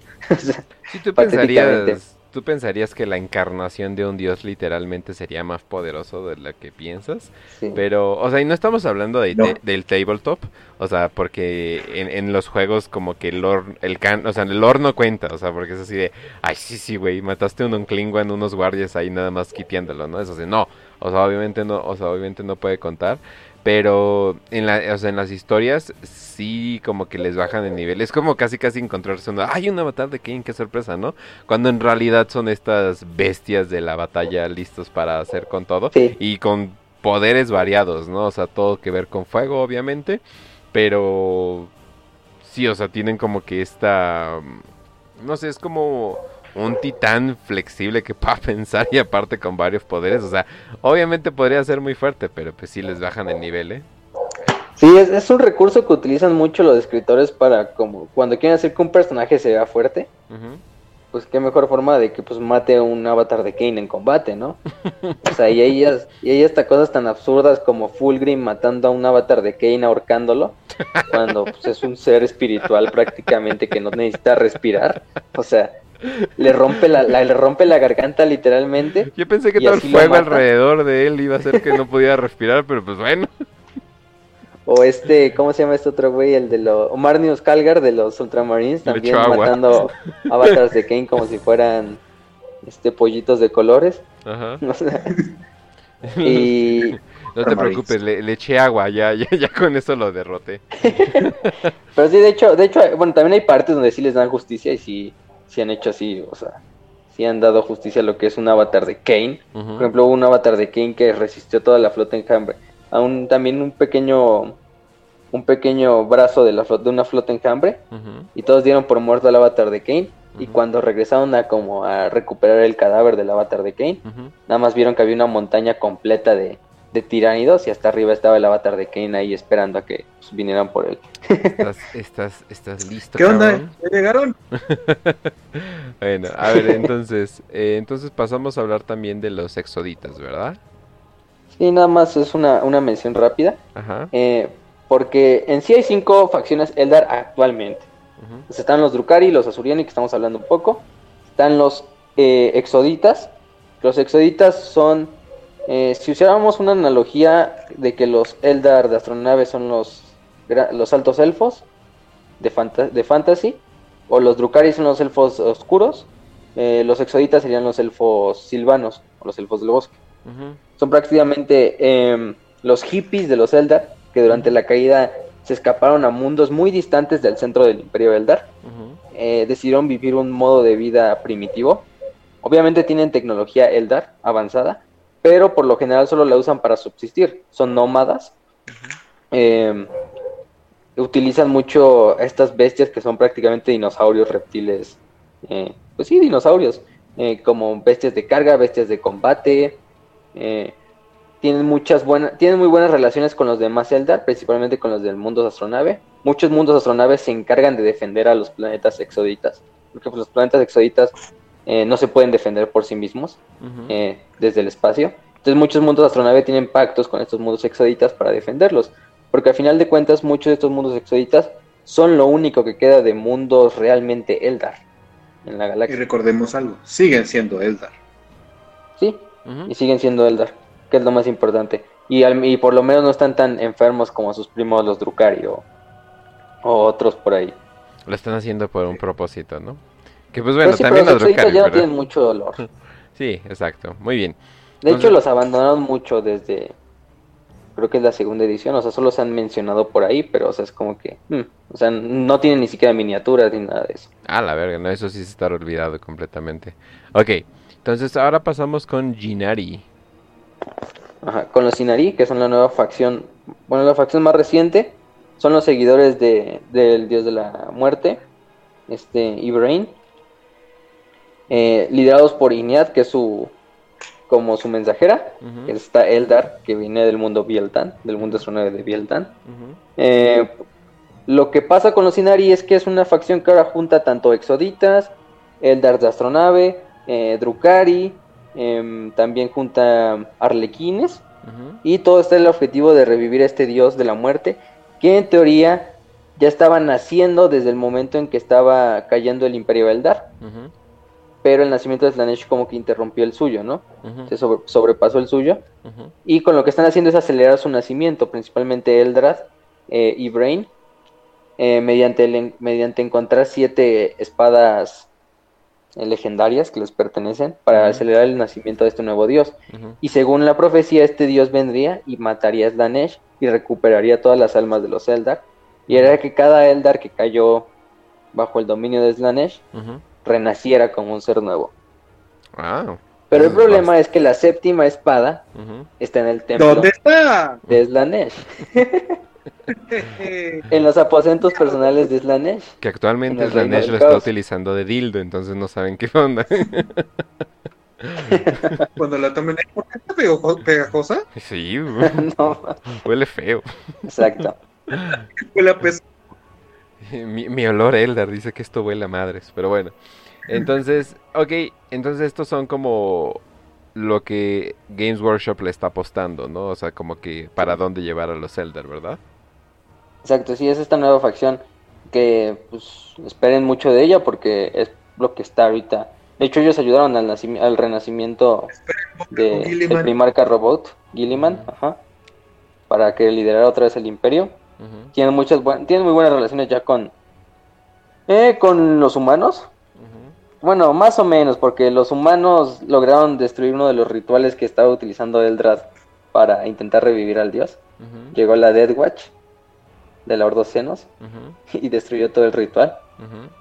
Pero fuera de eso, los Inari sí están tomando mucha importancia. Sí, y no, y usualmente te das cuenta qué tan importante va a ser un personaje dependiendo qué tan chingón eh, miniatura le dan. Y vaya que Jenis le dieron una excelente miniatura, a ver si la pueden ver en pantalla. Oh por Dios, qué pesadilla sería pintar esto, la neta. El agua como que corriendo, parece un pinche avatar de agua o algo por el estilo. Pero Jesus Christ, qué bonita, eh, qué bonita está. Entonces, Ay, ya me, ya me imagino. A ver, esperen, aquí hay otra. Porque esa era de Jack pero. Ah, bueno, luego se las enseño. Pero bueno. Es que de hecho es como que Inead es el dios y esa miniatura es del avatar, que se supone que se llama Incarne o algo así, Incarne. Que pues hacen un desmadre con los nombres, pero pues, yo le hubiera dejado el mismo nombre al avatar. Pues al final es el avatar del dios. Bueno, al parecer encontré la, la foto de la miniatura más chiquita. Pero está bien bonita, la neta, y pues todo, el y todo el diseño que se tomaron en cuenta. Eh, entonces, 10 de 10 y eso significa que va a ser importante en el orden pues. Porque, porque Games Workshop no se gasta plástico nomás por, por gastar plástico. Sino para que le compren. Exactamente. Pero bueno, entonces eh, seguimos con eh, los arlequines. Ya los habíamos mencionado bastante. Pero eh, obviamente hacemos estos episodios por si tú agarraste tu Spotify o algo así y no sabes qué onda con, esto, lo buscas y, ay, mira, hay un podcast hablando de específico, por si ya nos ven que estamos repitiendo una cosa y otra vez. Pero los arlequines son básicamente estos literales arlequines, payasos Eldar, que adoran eh, un dios, eh, un dios Eldar de la risa, que ese me fue su nombre, ¿cómo se llama? Segorak. Ajá, Segorak. No ajá. Y pues simplemente imagínense lo que ese tipo de dios que sobrevivió, por cierto, todo el desmadre con Slanesh, pues imaginen a qué se le hace chistoso a, él, ¿no? Entonces todas estas batallas eh, rápidas, fuertes eh, y usualmente incluyendo un poquito más de sadismo de, de, lo común, y digo, estamos hablando de Eldar, entonces eso es bastante. Entonces, eh, y casualmente ellos funcionan como el puente entre los, entre los Eldar eh, comunes y corrientes con los primos psicópatas que son los Drukari. Ellos funcionan como estos ¿cómo los podríamos llamar? Eh, neutralizadores. Emisarios. Como estos emisarios, exacto. Eh, Diplomáticos. Sí, exacto, ajá, y, y, funcionan y funcionan muy bien y además traen toda esta mística de, eh, ay, yo sé qué onda con la librería negra y todo eso que es para otro episodio porque la librería negra vaya. Sí, porque la librería negra se lleva un solo episodio. Sí. Sí, digo. Eh, ajá. Sí, no, nada, no. Sí, le. Ok, ok, ok. Entonces, eh, definitivamente lo pueden checar de hecho, eh, cuando hablamos de senos, hablamos específicamente eh, de los de los arlequines. Y pues ellos no, o sea, como que viven una vida eh, sin temor, ya que su Dios los protege bastante bien. O sea, sí, obviamente. Son los únicos que no necesitan piedras espirituales. no, y además es el hecho de que, ok, sí, obviamente Slanesh es un enemigo de ellos porque Slanesh es enemigo de todos los Aldari, pero pues no van, pero no andan ni sacrificando gente ni torturando gente por él, ni al mismo tiempo, no sientas nada, no sientas nada que te va a ver el coco y todo eso, o sea, como que ellos sí, o sea, si ellos sí encontraron una independencia gracias a este dios de Warp, muy parecido a los orcos que encontraron esta total libertad de ser ellos gracias a Gorkan Mork, pero bueno, a ver, ¿qué más podemos decir de los arlequines? Eh, pues nada, que como dijo Raz, su, su alma se va directamente a, a Segorak también pasa con los Inari, que no lo dijimos. Eh, su alma, con los Inari ya no necesitan las piedras espirituales porque su alma se va directamente a Ineath, que es su dios de la muerte. Eh, lo mismo pasa con los arlequines. Los arlequines construyen esta biblioteca negra, que es un mundo astronave también, pero oculto dentro de la telaraña, que tiene todo el repositorio del conocimiento del caos, que los Eldar han juntado por los milenios. Solo solo mediante el permiso de los arlequines tú puedes pasar a la biblioteca negra. Por lo menos humanos, hay dos inquisidores que lo lograron, Draco y el inquisidor Chesbach, no sé cómo se pronuncia su nombre. Em, y entre otros personajes por ahí menores, ¿no?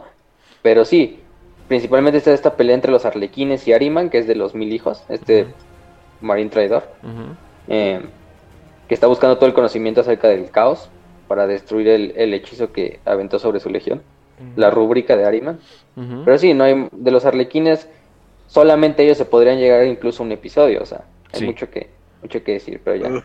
Eh, sería muy bueno. Ok, eh, entonces pasamos a lo siguiente que sería el draft, que ya estaríamos viendo eh, los personajes relevantes del mundo Eldar, ¿no? Sí.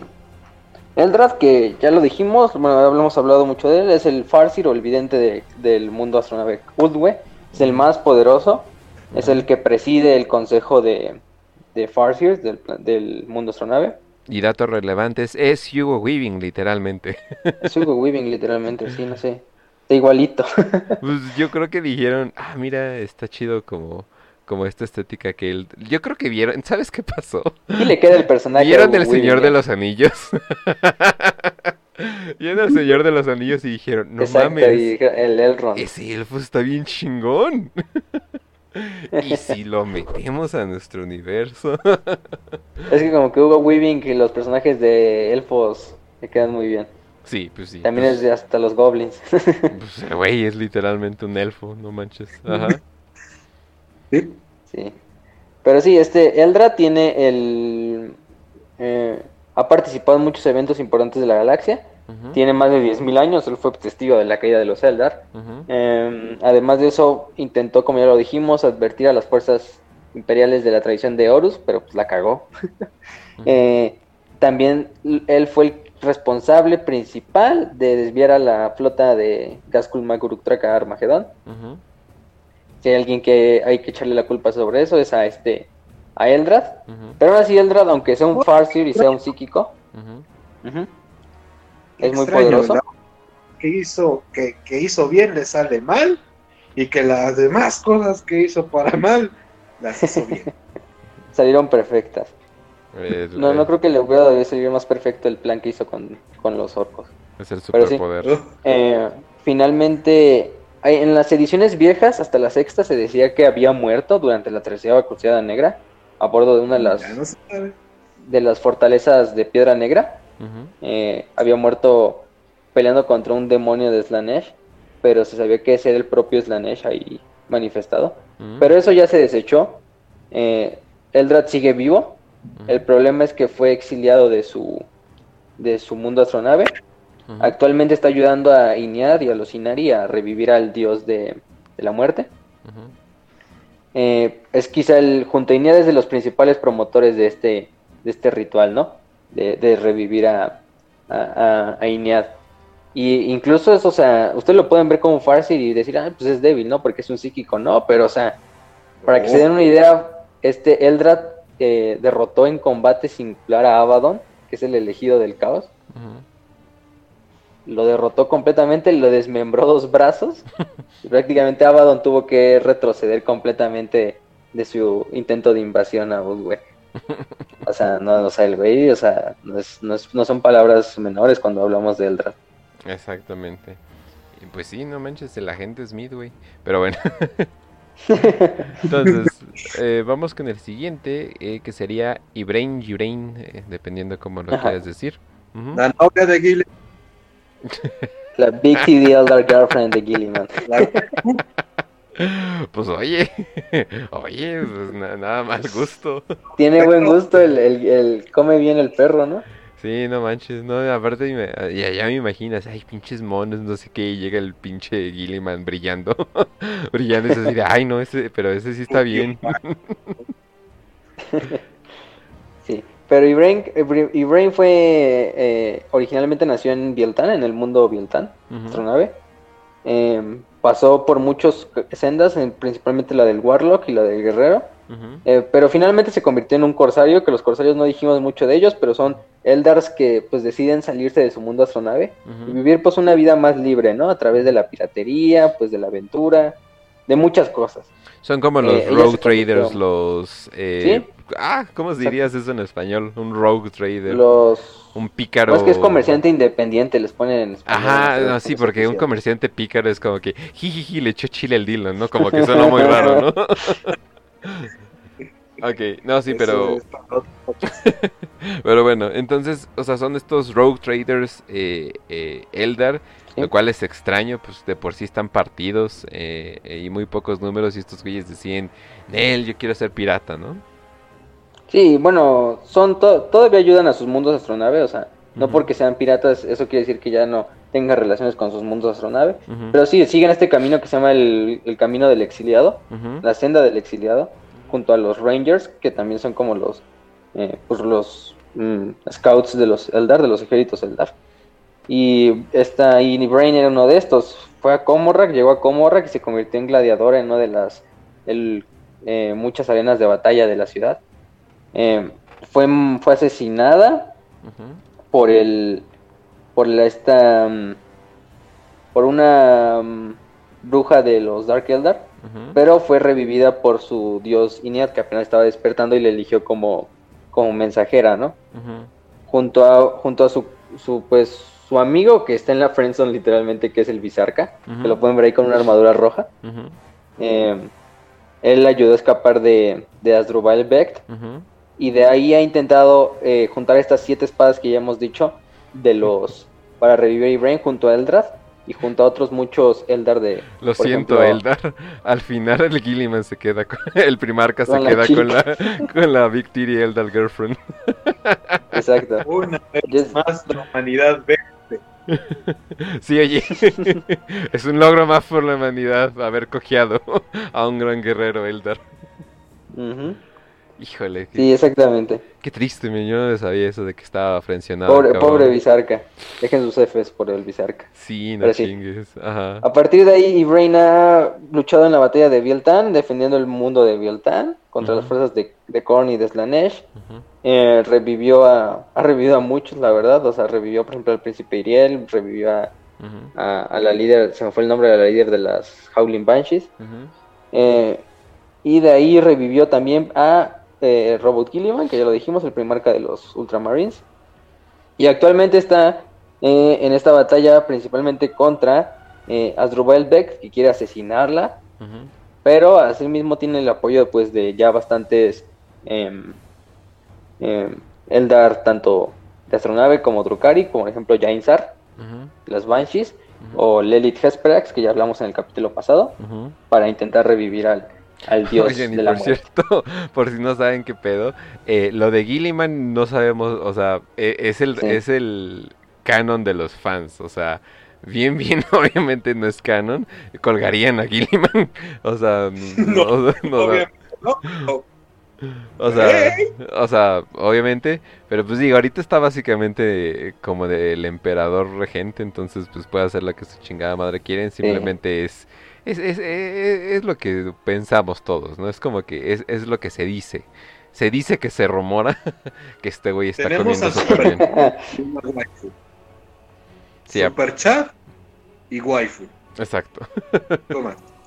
Pero bueno. Pero para fines prácticos, este, Gilliman sí se está cogiendo a... Totalmente, sí, sí, sí, como, completamente. Sí, o sea, sí, sí, es como, no sé, si eres de Jalisco eres gay, pues ya, o sea, ya, ya, ya, resuelto. O sea, por fines prácticos eres gay, ya, ya así que así hay que dejarlo, pues. bueno. Ya no se pregunta lo obvio. Bueno, entonces, ¿pasamos a la siguiente? Sí, al siguiente. Vamos con Maca Macha, dependiendo de cómo lo quieras decir. Macha que muchos la recordarán porque es la Farseer que sale en el juego que nunca existió, que es Dawn of War 3. También salió Entonces no muchos la van a recordar. ¿Quién? Bueno, eso sí. No, no, están hablando? ¿Quién? No, recuerdo. De hecho se parece mucho a la Farseer de, de Dawn of War 2. O sea, simplemente parece como la versión mamelona.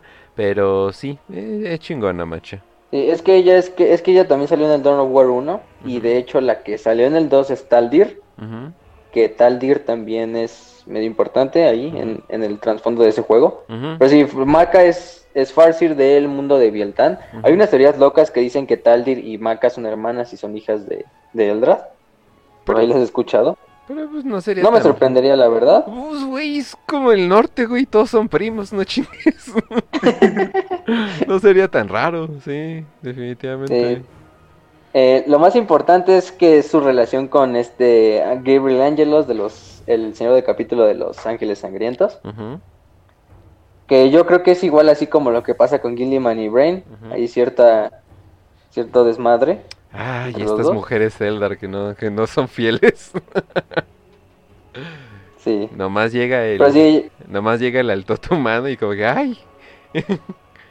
y como que. Pero la pueden recordar principalmente de, de Dawn of War 1. En la campaña, principalmente cuando está el, contra el eh, brujo del caos de este Sindrimir, que era de la Legión Alfa. En ese esfuerzo que hacen conjunto con la, con la Guardia, con el Imperio más que nada, para evitar que que los que el caos tome control de del planeta de Tartarus.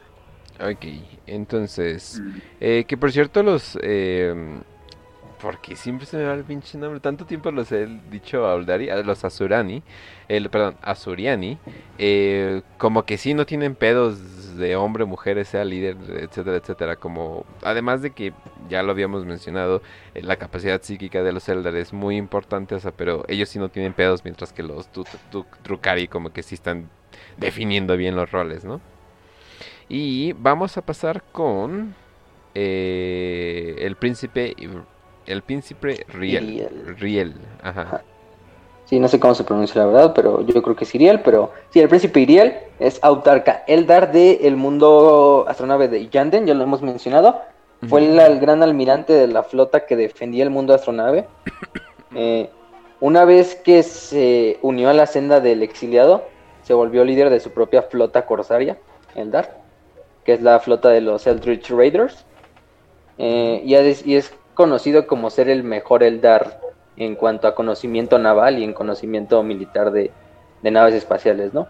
Y tiene, eh, vino al rescate. Y tiene el parche para comprobarlo. Sí. Y se ve super badass, la verdad. Sí, sí, definitivamente. Eh, de hecho, vino a salvar a su mundo astronave Yanden eh, cuando casi fue destruido por la flota enjambre Kraken. Eh, de hecho, es el, el no solo el ser de la Tarca, también es uno de los más grandes. Hay una senda especialmente llamada la senda del marinero, que es la senda de los pilotos de naves. Pues es obvio, ¿no? Por el nombre. Sí. Em, eh, y principalmente fue líder para la destrucción de la flota enjambre Naga también, que fue durante el 810 del 1941. Eh, fue uno de sus su almirante, el almirante Drake, murió durante esa batalla y él fue el que tomó el liderazgo y a partir de ahí se fue a forjar su leyenda en todo, en todo el este, en toda la, en todo el, pues, entre todos los mundos astronave Eldar, la verdad. Después de esto, en la batalla... Es como el héroe idóneo, ¿no? Es como que, ah, vamos a la batalla y buen humor y de, eh, motiva a sus compañeros, como que es el único que no, no anda ahí como que en pedos muy oscuros, de, bueno, tan oscuros, ¿no? Sí, y a partir de ahí ha participado en muchas batallas, o sea, el, quizá la batalla más importante después de la de rescatar a su mundo fue la segunda batalla de Yanden, eh, que fue contra las fuerzas eh, demoníacas de Norgo. Em, ahí murió eh, porque usó la lanza de una de las una de las lanzas de de, de Kane para matar al, demonio, pero su cuerpo fue consumido por la lanza. Pero Ibrahim llegó al poco tiempo y lo revivió usando una de las espadas de... Se supone que esa lanza eh, que usó es una de las espadas que se necesitan para revivir a, a, a Inead, ¿no? Entonces de ahí se revivió y a partir de ahí se ha unido al esfuerzo de los Inari. Entonces ya pueden ver que los Inari son como el Dream Team Eldar de toda la historia. O sea, está Eldrad, Iriel, Señores Fénix, eh, está el Elite Hesperax y así un, chingo de Eldars. Pero sí, ese es Iriel. Y su... Son la única esperanza que el universo tiene contra los Necron, pero todavía no nos dicen. bueno, yo creo que para allá va. Para allá va. Pero bueno. Sí. Eh, conocer también un poco más de él. Creo que aparece en Ah, Battlefield 1 y 2. Sí, cierto, sí, cierto, tienes razón. Y que pues, es un muy buen personaje, la verdad. De los pocos que, que son Eldar y se respetan. Sí, esos Eldar que sí te caen bien. que no son así como. O sea, de hecho ayudó al ayudó en la doceava Cruzada Negra a la defensa del sector gótico del Imperio y al, al almirante Spire y al almirante Ravensburg a defender toda esa zona. Ok, entonces pasamos con el siguiente, con Illic Night Spear, que es como eh, el sniper eh, héroe, ¿no? Sí. Es un ranger de, de, de Alatoic, del mundo Alatoic, la astronave.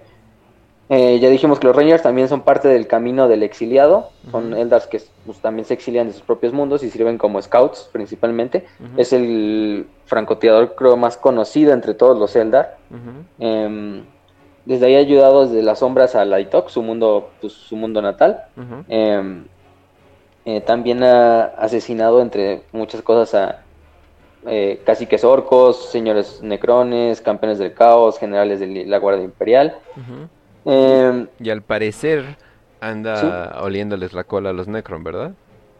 Sí, de ahí, de hecho, participó en la batalla de Karnak, eh, que ya hablamos un poquito al principio. Eh, donde luchó junto eh, con el mundo astronave de, creo que fue con el propio Lightok, que peleó contra Tracin el Infinito, y el otro Necron, que se me fue su nombre, que era el viajero. Pero sí pelearon en, esas, en esa zona de Karnak. Eh, y a partir de ahí, pues también se ha unido al... No se ha unido como tal a los Inari, pero sí ha apoyado muchas veces a los... Tanto a los mundos astronave mayores, como a las tropas arlequines, como a los propios Inari. Y, sí, está, y está armado con su, ah, su rifle que se llama Voidbringer. Que los rumores eh, dicen que es como. Está, tiene la esencia de un gran guerrero, ¿no? O sea que literalmente está permeado con la esencia de un gran guerrero, ¿no? Sí, y se supone que también, según algunas profecías, participará en el Ranadandra, que es la, la batalla final de la, contra el caos. Ah. Entonces ya se pueden imaginar yo creo que también le van a dar mucha importancia. No hay mucho tampoco de Ilic, o sea, casi todas sus informaciones de los códex. Prácticamente los códex tanto de Necrones como de códex de, Eldars. Sí. Pero hasta ahí, o sea, no hay algo, no hay algo así como tal Literal muy, específico de él. Literal se siente como si fueran, no sé, como si nosotros fuéramos parte del universo y no sabemos nada de los Eldar porque nunca salen y de vez en cuando ahí lo que, lo que obtienes de información. Pero sí, yo creo que se están esperando a, darles un poquito más de protagonismo.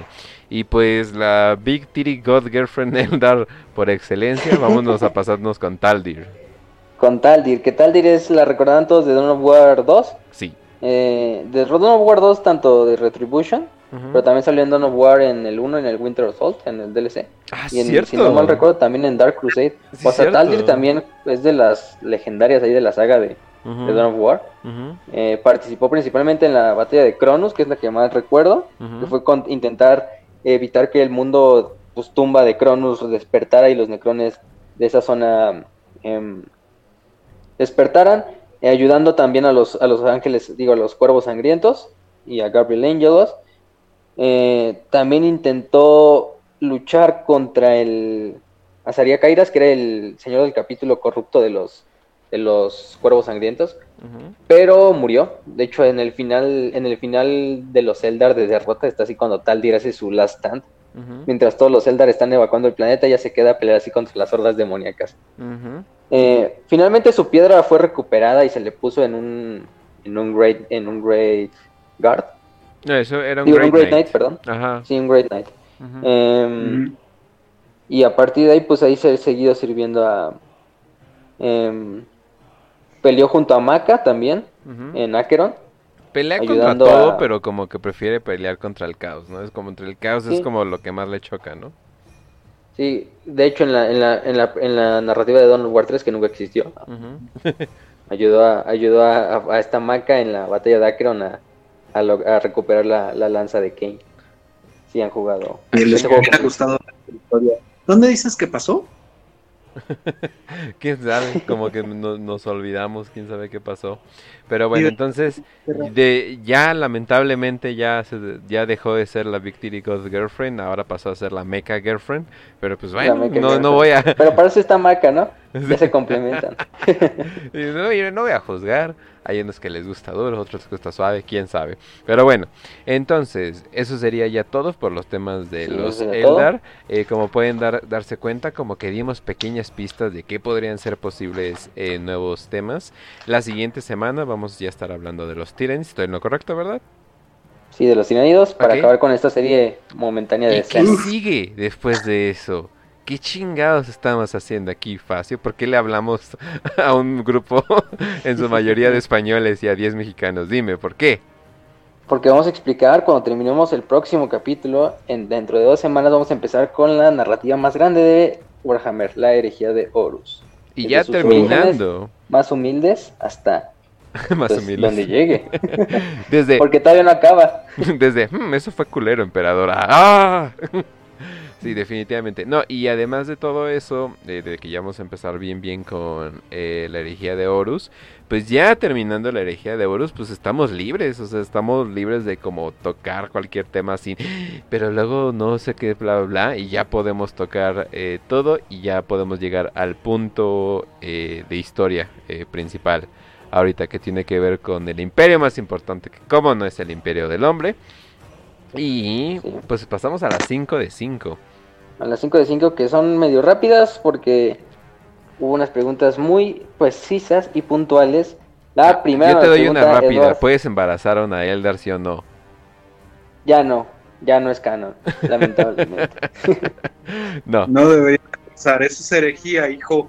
O sea, yo creo que se, por chance se, podría, así como de vez en cuando pasa eh, de que dos especies se mezclan y de vez en cuando sale algo, pero... Y nace un goblin. Mira, mira, si tú puedes, pues tú inténtale, no hay pedo, ¿no? bueno, entonces sigamos. Sí. La primera pregunta nos las pregunta Edward Christopher Quispe en Facebook y dice, ¿qué prefieren, a Siafas Kane o a Sly Marvo? ¡Oh! tú, Kench. Ah, caray. Ah, me, voy por Warblo. Definitivamente. Marvo va. ¿Y tú, ¿y tú Raz? La suerte de Kane. Vato, la suerte de es Bueno, eso sí, eso, eso es un buen punto. yo, yo igual me iría con Kane porque soy más, bueno, o sea, obviamente conozco más de Kane por las novelas que he leído, las pocas, las primeras tres. Pero Slime Marvel también tiene un lugar ahí en el, Nada más de su irreverencia de ser ese personaje totalmente OP. es que no sabemos nada de él. Es que sí, o sea, tiene, tiene el efecto Boba Fett, lamentablemente, Slime Marble. o sea, de que tú dices, ah, no mames, qué chingón ese güey, y nunca le vemos la cara. Pues nunca se le dé la cara, por cierto. y aunque creo que ya la cagaron con la serie. Pero sí, definitivamente me iría, me, iría con ese. Ok, entonces siguiente. Está bien. La siguiente dice... Mm, Lev Viveros pregunta, ¿alguien más puede usar el Astronomicon además de la raza humana en el universo de Warhammer 40.000? Pues, pues en teoría no. Ajá. Técnicamente no.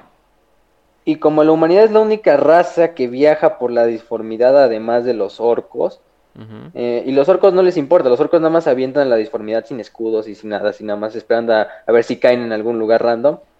Pero los tiránidos se supone que sí pueden como rastrear el astronómico, o por lo menos se da una idea de que, imagínense cuando prenden una lámpara brillante en medio de la oscuridad de la noche, es cuando los mosquitos van y se acercan, ¿no? Es lo mismo que pasó con los tiranidos.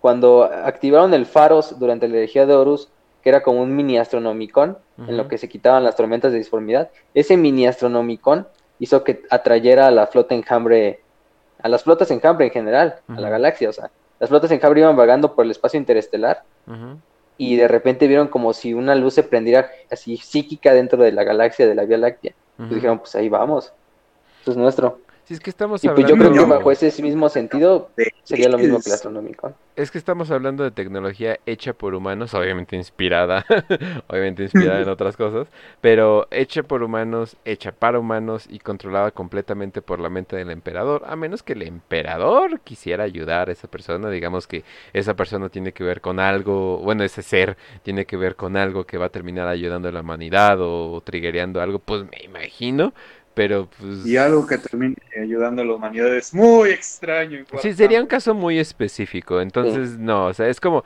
así como la Webway es para los Eldar, el Astronomicon es para los humanos. Para los humanos.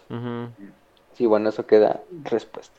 Eh, luego nos pregunta Fernando Seb, ¿el nombre, el emperador tiene un nombre oficial o un nombre que se conozca? Eh, pues no. Lo que es el avatar de Facio. No, no es cierto. no, pues todo, se supone que todos los, bueno, un buen de grandes líderes que ha habido, o sea, se supone que pues, eso, eso era, ¿no? Se supone que sí, de vez en cuando era el emperador. ¿Por qué? Pues porque soy el emperador y no quiero mostrar eh, toda mi eh, preciosura todavía entonces voy a voy a pretender que soy una persona, así como se le presentó a todos los primarcas, ¿no? De que pretendía que era otra persona, pues pudo haber hecho eso por miles de años, es el emperador, ¿no? Hasta entonces se cree que la mayoría de los líderes religiosos, que líderes políticos grandes, científicos... Por lo menos nos dice que Mahoma, Zoroastro, quizá uno de los discípulos de Jesús, o incluso Jesús Cristo, fue el emperador, no, eh, pero, no manches, no me sabías eso que también había pretendido ser Zoroastro. Pero bueno, ok, ok, ok. Este, pero sí hay, un nombre oficial, de hecho, en la última novela de la herejía de Horus, que es la última que salió, que es Saturnín. Ajá. Habla un poquito del origen de los primarcas, tanto de la madre, que ya hablamos de Erda, eh, pero también se habla del emperador. Y durante, cuando fue rey prácticamente de Babilonia durante la antigüedad, se le conocía como el nombre de Neot. Y es el único mm. nombre que tenemos como un nombre eh, oficial pero lo más probable es que el emperador solo lo usara como pues un apodo, ¿no? O sea, como un nombre momentáneo. o sea, como dicen, pues, como dicen, bueno, muy chingón tu nombre de internet, pero ¿cómo te puso tu mamá? Eso es lo que no sabemos, ¿no? sí, eso sí no se sabe nada. Ok, ok. Luego, eh, él nos pregunta Andrés Reinaldo, igual en Facebook, dice, ¿qué pasó con Garbiel Lorken después de entrar a la Inquisición? A ver. ¿Alguien quiere responderla o ya le respondo? A ver, tú respondiendo. Sí, este, Garby Loken, recuerden, es el capitán de la décima compañía de los Lobos Lunares, de la Legión Traidora, pero él se mantuvo leal durante la herejía, incluso cuando su primarca Horus traicionó al imperio.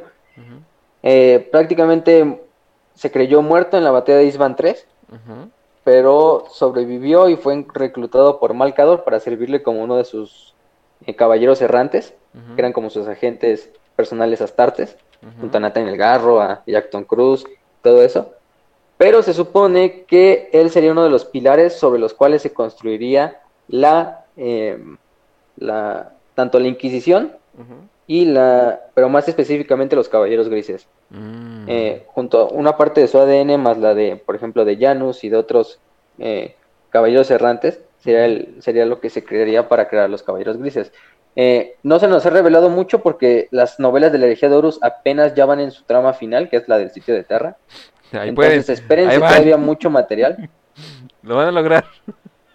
Sí, ya, casi, ya casi. Faltan como faltan como seis novelas, como cuatro novelas y no sé cuántas historias pequeñas van a sacar más. Sí, pero se supone que Garbiel eh, fue el, uno de los primogenitores de la, de, la, de los Caballeros Grises. Eh, en la última novela de Saturnino se nos reveló que participó en la batalla del asedio de Terra. Eh, logró su venganza contra Pequeño Horus, que era el capitán de, de la segunda compañía, no, de la tercera, creo. Eh, también logró matar a toda la guardia de los Justerin, que eran los exterminadores personales de Abaddon. Y prácticamente logró la venganza contra todos sus ex compañeros de la Legión de los Hijos de Horus, excepto contra Abaddon. Entonces es todo medio satisfactorio ah. cuando ves ese, pero si no se sabe mucho, espérense hasta las siguientes novelas. Espérense hasta que, mate a Abaddon. Por Dios, alguien ya tiene que matar a Abaddon. No, y, no, porque digo de que, ah, maldito. Simplemente porque es como que, ¿y este güey qué? Sí, o sea, no sabemos qué pasó con Garfield. O sea, unos dicen que probablemente se murió después de, de la herejía, eh, después de fundar a los Caballeros Grises. Otros, quién sabe, tienen teorías de que, pues, sigue vivo y tal vez está ahí buscando a Abaddon. Eh, pero pues nada se nos ha dicho. Lo oficial nuevo es lo de las novelas de la herejía de Horus, entonces apenas está, está hablando de eso. Va que va, ok. Y ya la eh, última pregunta. Ajá. Que nos pregunta Marta Espinosa en YouTube. Y dice, ¿los Drukari pueden capturar demonios? Ah, esa es buena. Eh, y mm. sí, y sí. Bueno, obviamente miren su o sea, miden, miden su fuerza, pero como lo que ya habíamos mencionado en el, en el capítulo anterior, no son, una no son una facción del caos, son una facción que han decidido tomar una medida radical contra el caos, muy radical, eh, pero no son, no son una facción del caos. Entonces sí, o sea, definitivamente no he visto momentos donde literalmente en el campo de batalla tengan demonios esclavizados. O sea, creo que no han hecho eso, pero sí los utilizan como para experimentar, ¿no? Sí, de hecho hay una, hay una pequeña historia de un homúnculo que intentó capturar a una... Bueno, de hecho capturó a un demonio de Slanesh, a una, una diablilla. Y lo que hizo fue intentar experimentar lo que pasaba cuando... Em, experimentar con la energía de la disformidad, ¿no? Ah, Entonces lo que hizo fue eh, hacer que un esclavo Eldar fuera fuera poseído por la demonio. Entonces lo que pasó es que, pues obviamente el, huésped demoníaco se convirtió y se mutó a prácticamente ser una, entre un híbrido entre Eldar y, un demonio de Slanesh, ¿no? una, una diablilla. Entonces prácticamente les llamó, creo que, bueno, en inglés es cackling, abomination, que sería como abominación cacariante. No sé, está medio raro ahí.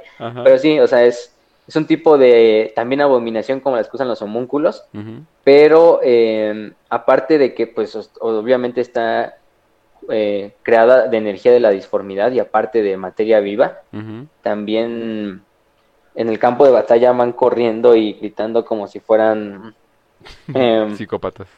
Pues como diablillas, como lo hacen los demonios de Slanesh, y al mismo tiempo también causan eh, problemas psíquicos dentro de las demás razas porque estás luchando literalmente contra un demonio en el cuerpo de un, de un Eldar. Oh, Jesus. Ok. no, es buena idea, ¿ok? No la hagan. No es buena idea. A ver, ¿qué perdón, Ras? Te, te, interrumpo, habla fuerte. Que también algo ocurre con los Drukari que no solamente con demonios, sino con este hechiceros de, por ejemplo, los mil lejos se supone que los Drugari tienen algunos capturados de, las cruzadas negras cuando van a la disformidad. Ah, los capturan. Entonces no solamente tienen demonios, sino las llaves para encontrar demonios. Mm. Que son los son algunos eh, personajes de los mil hijos. Ah, ¿verdad que Entonces, Exacto. ¿Qué es lo peor que podría pasar? Ah, mira esa puerta, ¿qué onda aquí? bueno, ya de eso, hablamos en el pasado episodio. Muy bien, muy bien. Eh, bueno, gente, entonces esto, esto, esto ha sido todo por el momento. Nos vemos hasta el siguiente lunes con el episodio de, los tiránidos, ya, los, ya les había dicho. Nos pueden encontrar en YouTube, en iBooks, en Spotify, en ¿Cuál fue? Anchor, ya, ya, ya. ya en, Anchor. Sí, y ya no nos pueden encontrar en Sendcast, definitivamente. Eh, bueno, nos pueden encontrar todavía un ratito, pero eh, nos vamos a, a, mover a Anchor. Pero pues ya saben, también en Telegram por cualquier cosa, cualquier noticia, Facebook, Twitter, o sea, todo eso vamos a estar dando la noticia. como nos... Y por cierto, lo repito, felicidades Ras por tu cumpleaños. qué, rara, qué rara manera que decías estar haciendo esto en tu cumpleaños. Pero bueno, no voy, no voy, a, no voy a juzgar. Y eh, lo podemos encontrar, en, literalmente se llama Ras, Ras Podcast, que ya estás haciendo podcast semanales. Ahora sí que eh, muy únicos, o sea, no puedo decir, es o sea, lo más ras de lo más ras que pueda haber. Y eh, Facio, ¿cómo nos despedimos? Pues nada, gente, ya se la saben. Eh, todos los lunes de ahora en adelante vamos a sacar episodio a las 7. Ya no va a haber cambio de horario. Este nuevo horario se nos ajusta muy bien a todos. Eh, por lo cual los lunes recuerden a las 7. Si nos ven en vivo, claro, la mayoría ya sé que nos ven en, repetición en los en las plataformas de podcast. Pero aún así, si nos quieren ver en vivo y si quieren no perderse y ser los primeros en oír el episodio, pues ya saben dónde pues, pueden encontrar en delay.tv eh, slash Radio Marrano. Eh, también nos pueden seguir en, Facebook, en nuestras cuentas de Twitter, arroba facio-eternum y arroba voxpopuli22 de Kench. Sí, como que este cambio em, de este cambio de plataforma vino a tiempo perfecto para este nuevo look que tenemos, un, más más de frío, pues digo obviamente por la por la temporada y todo eso, pero ahora sí que ahí vayan esas páginas y también porque Facio pone muy buen contenido, la neta.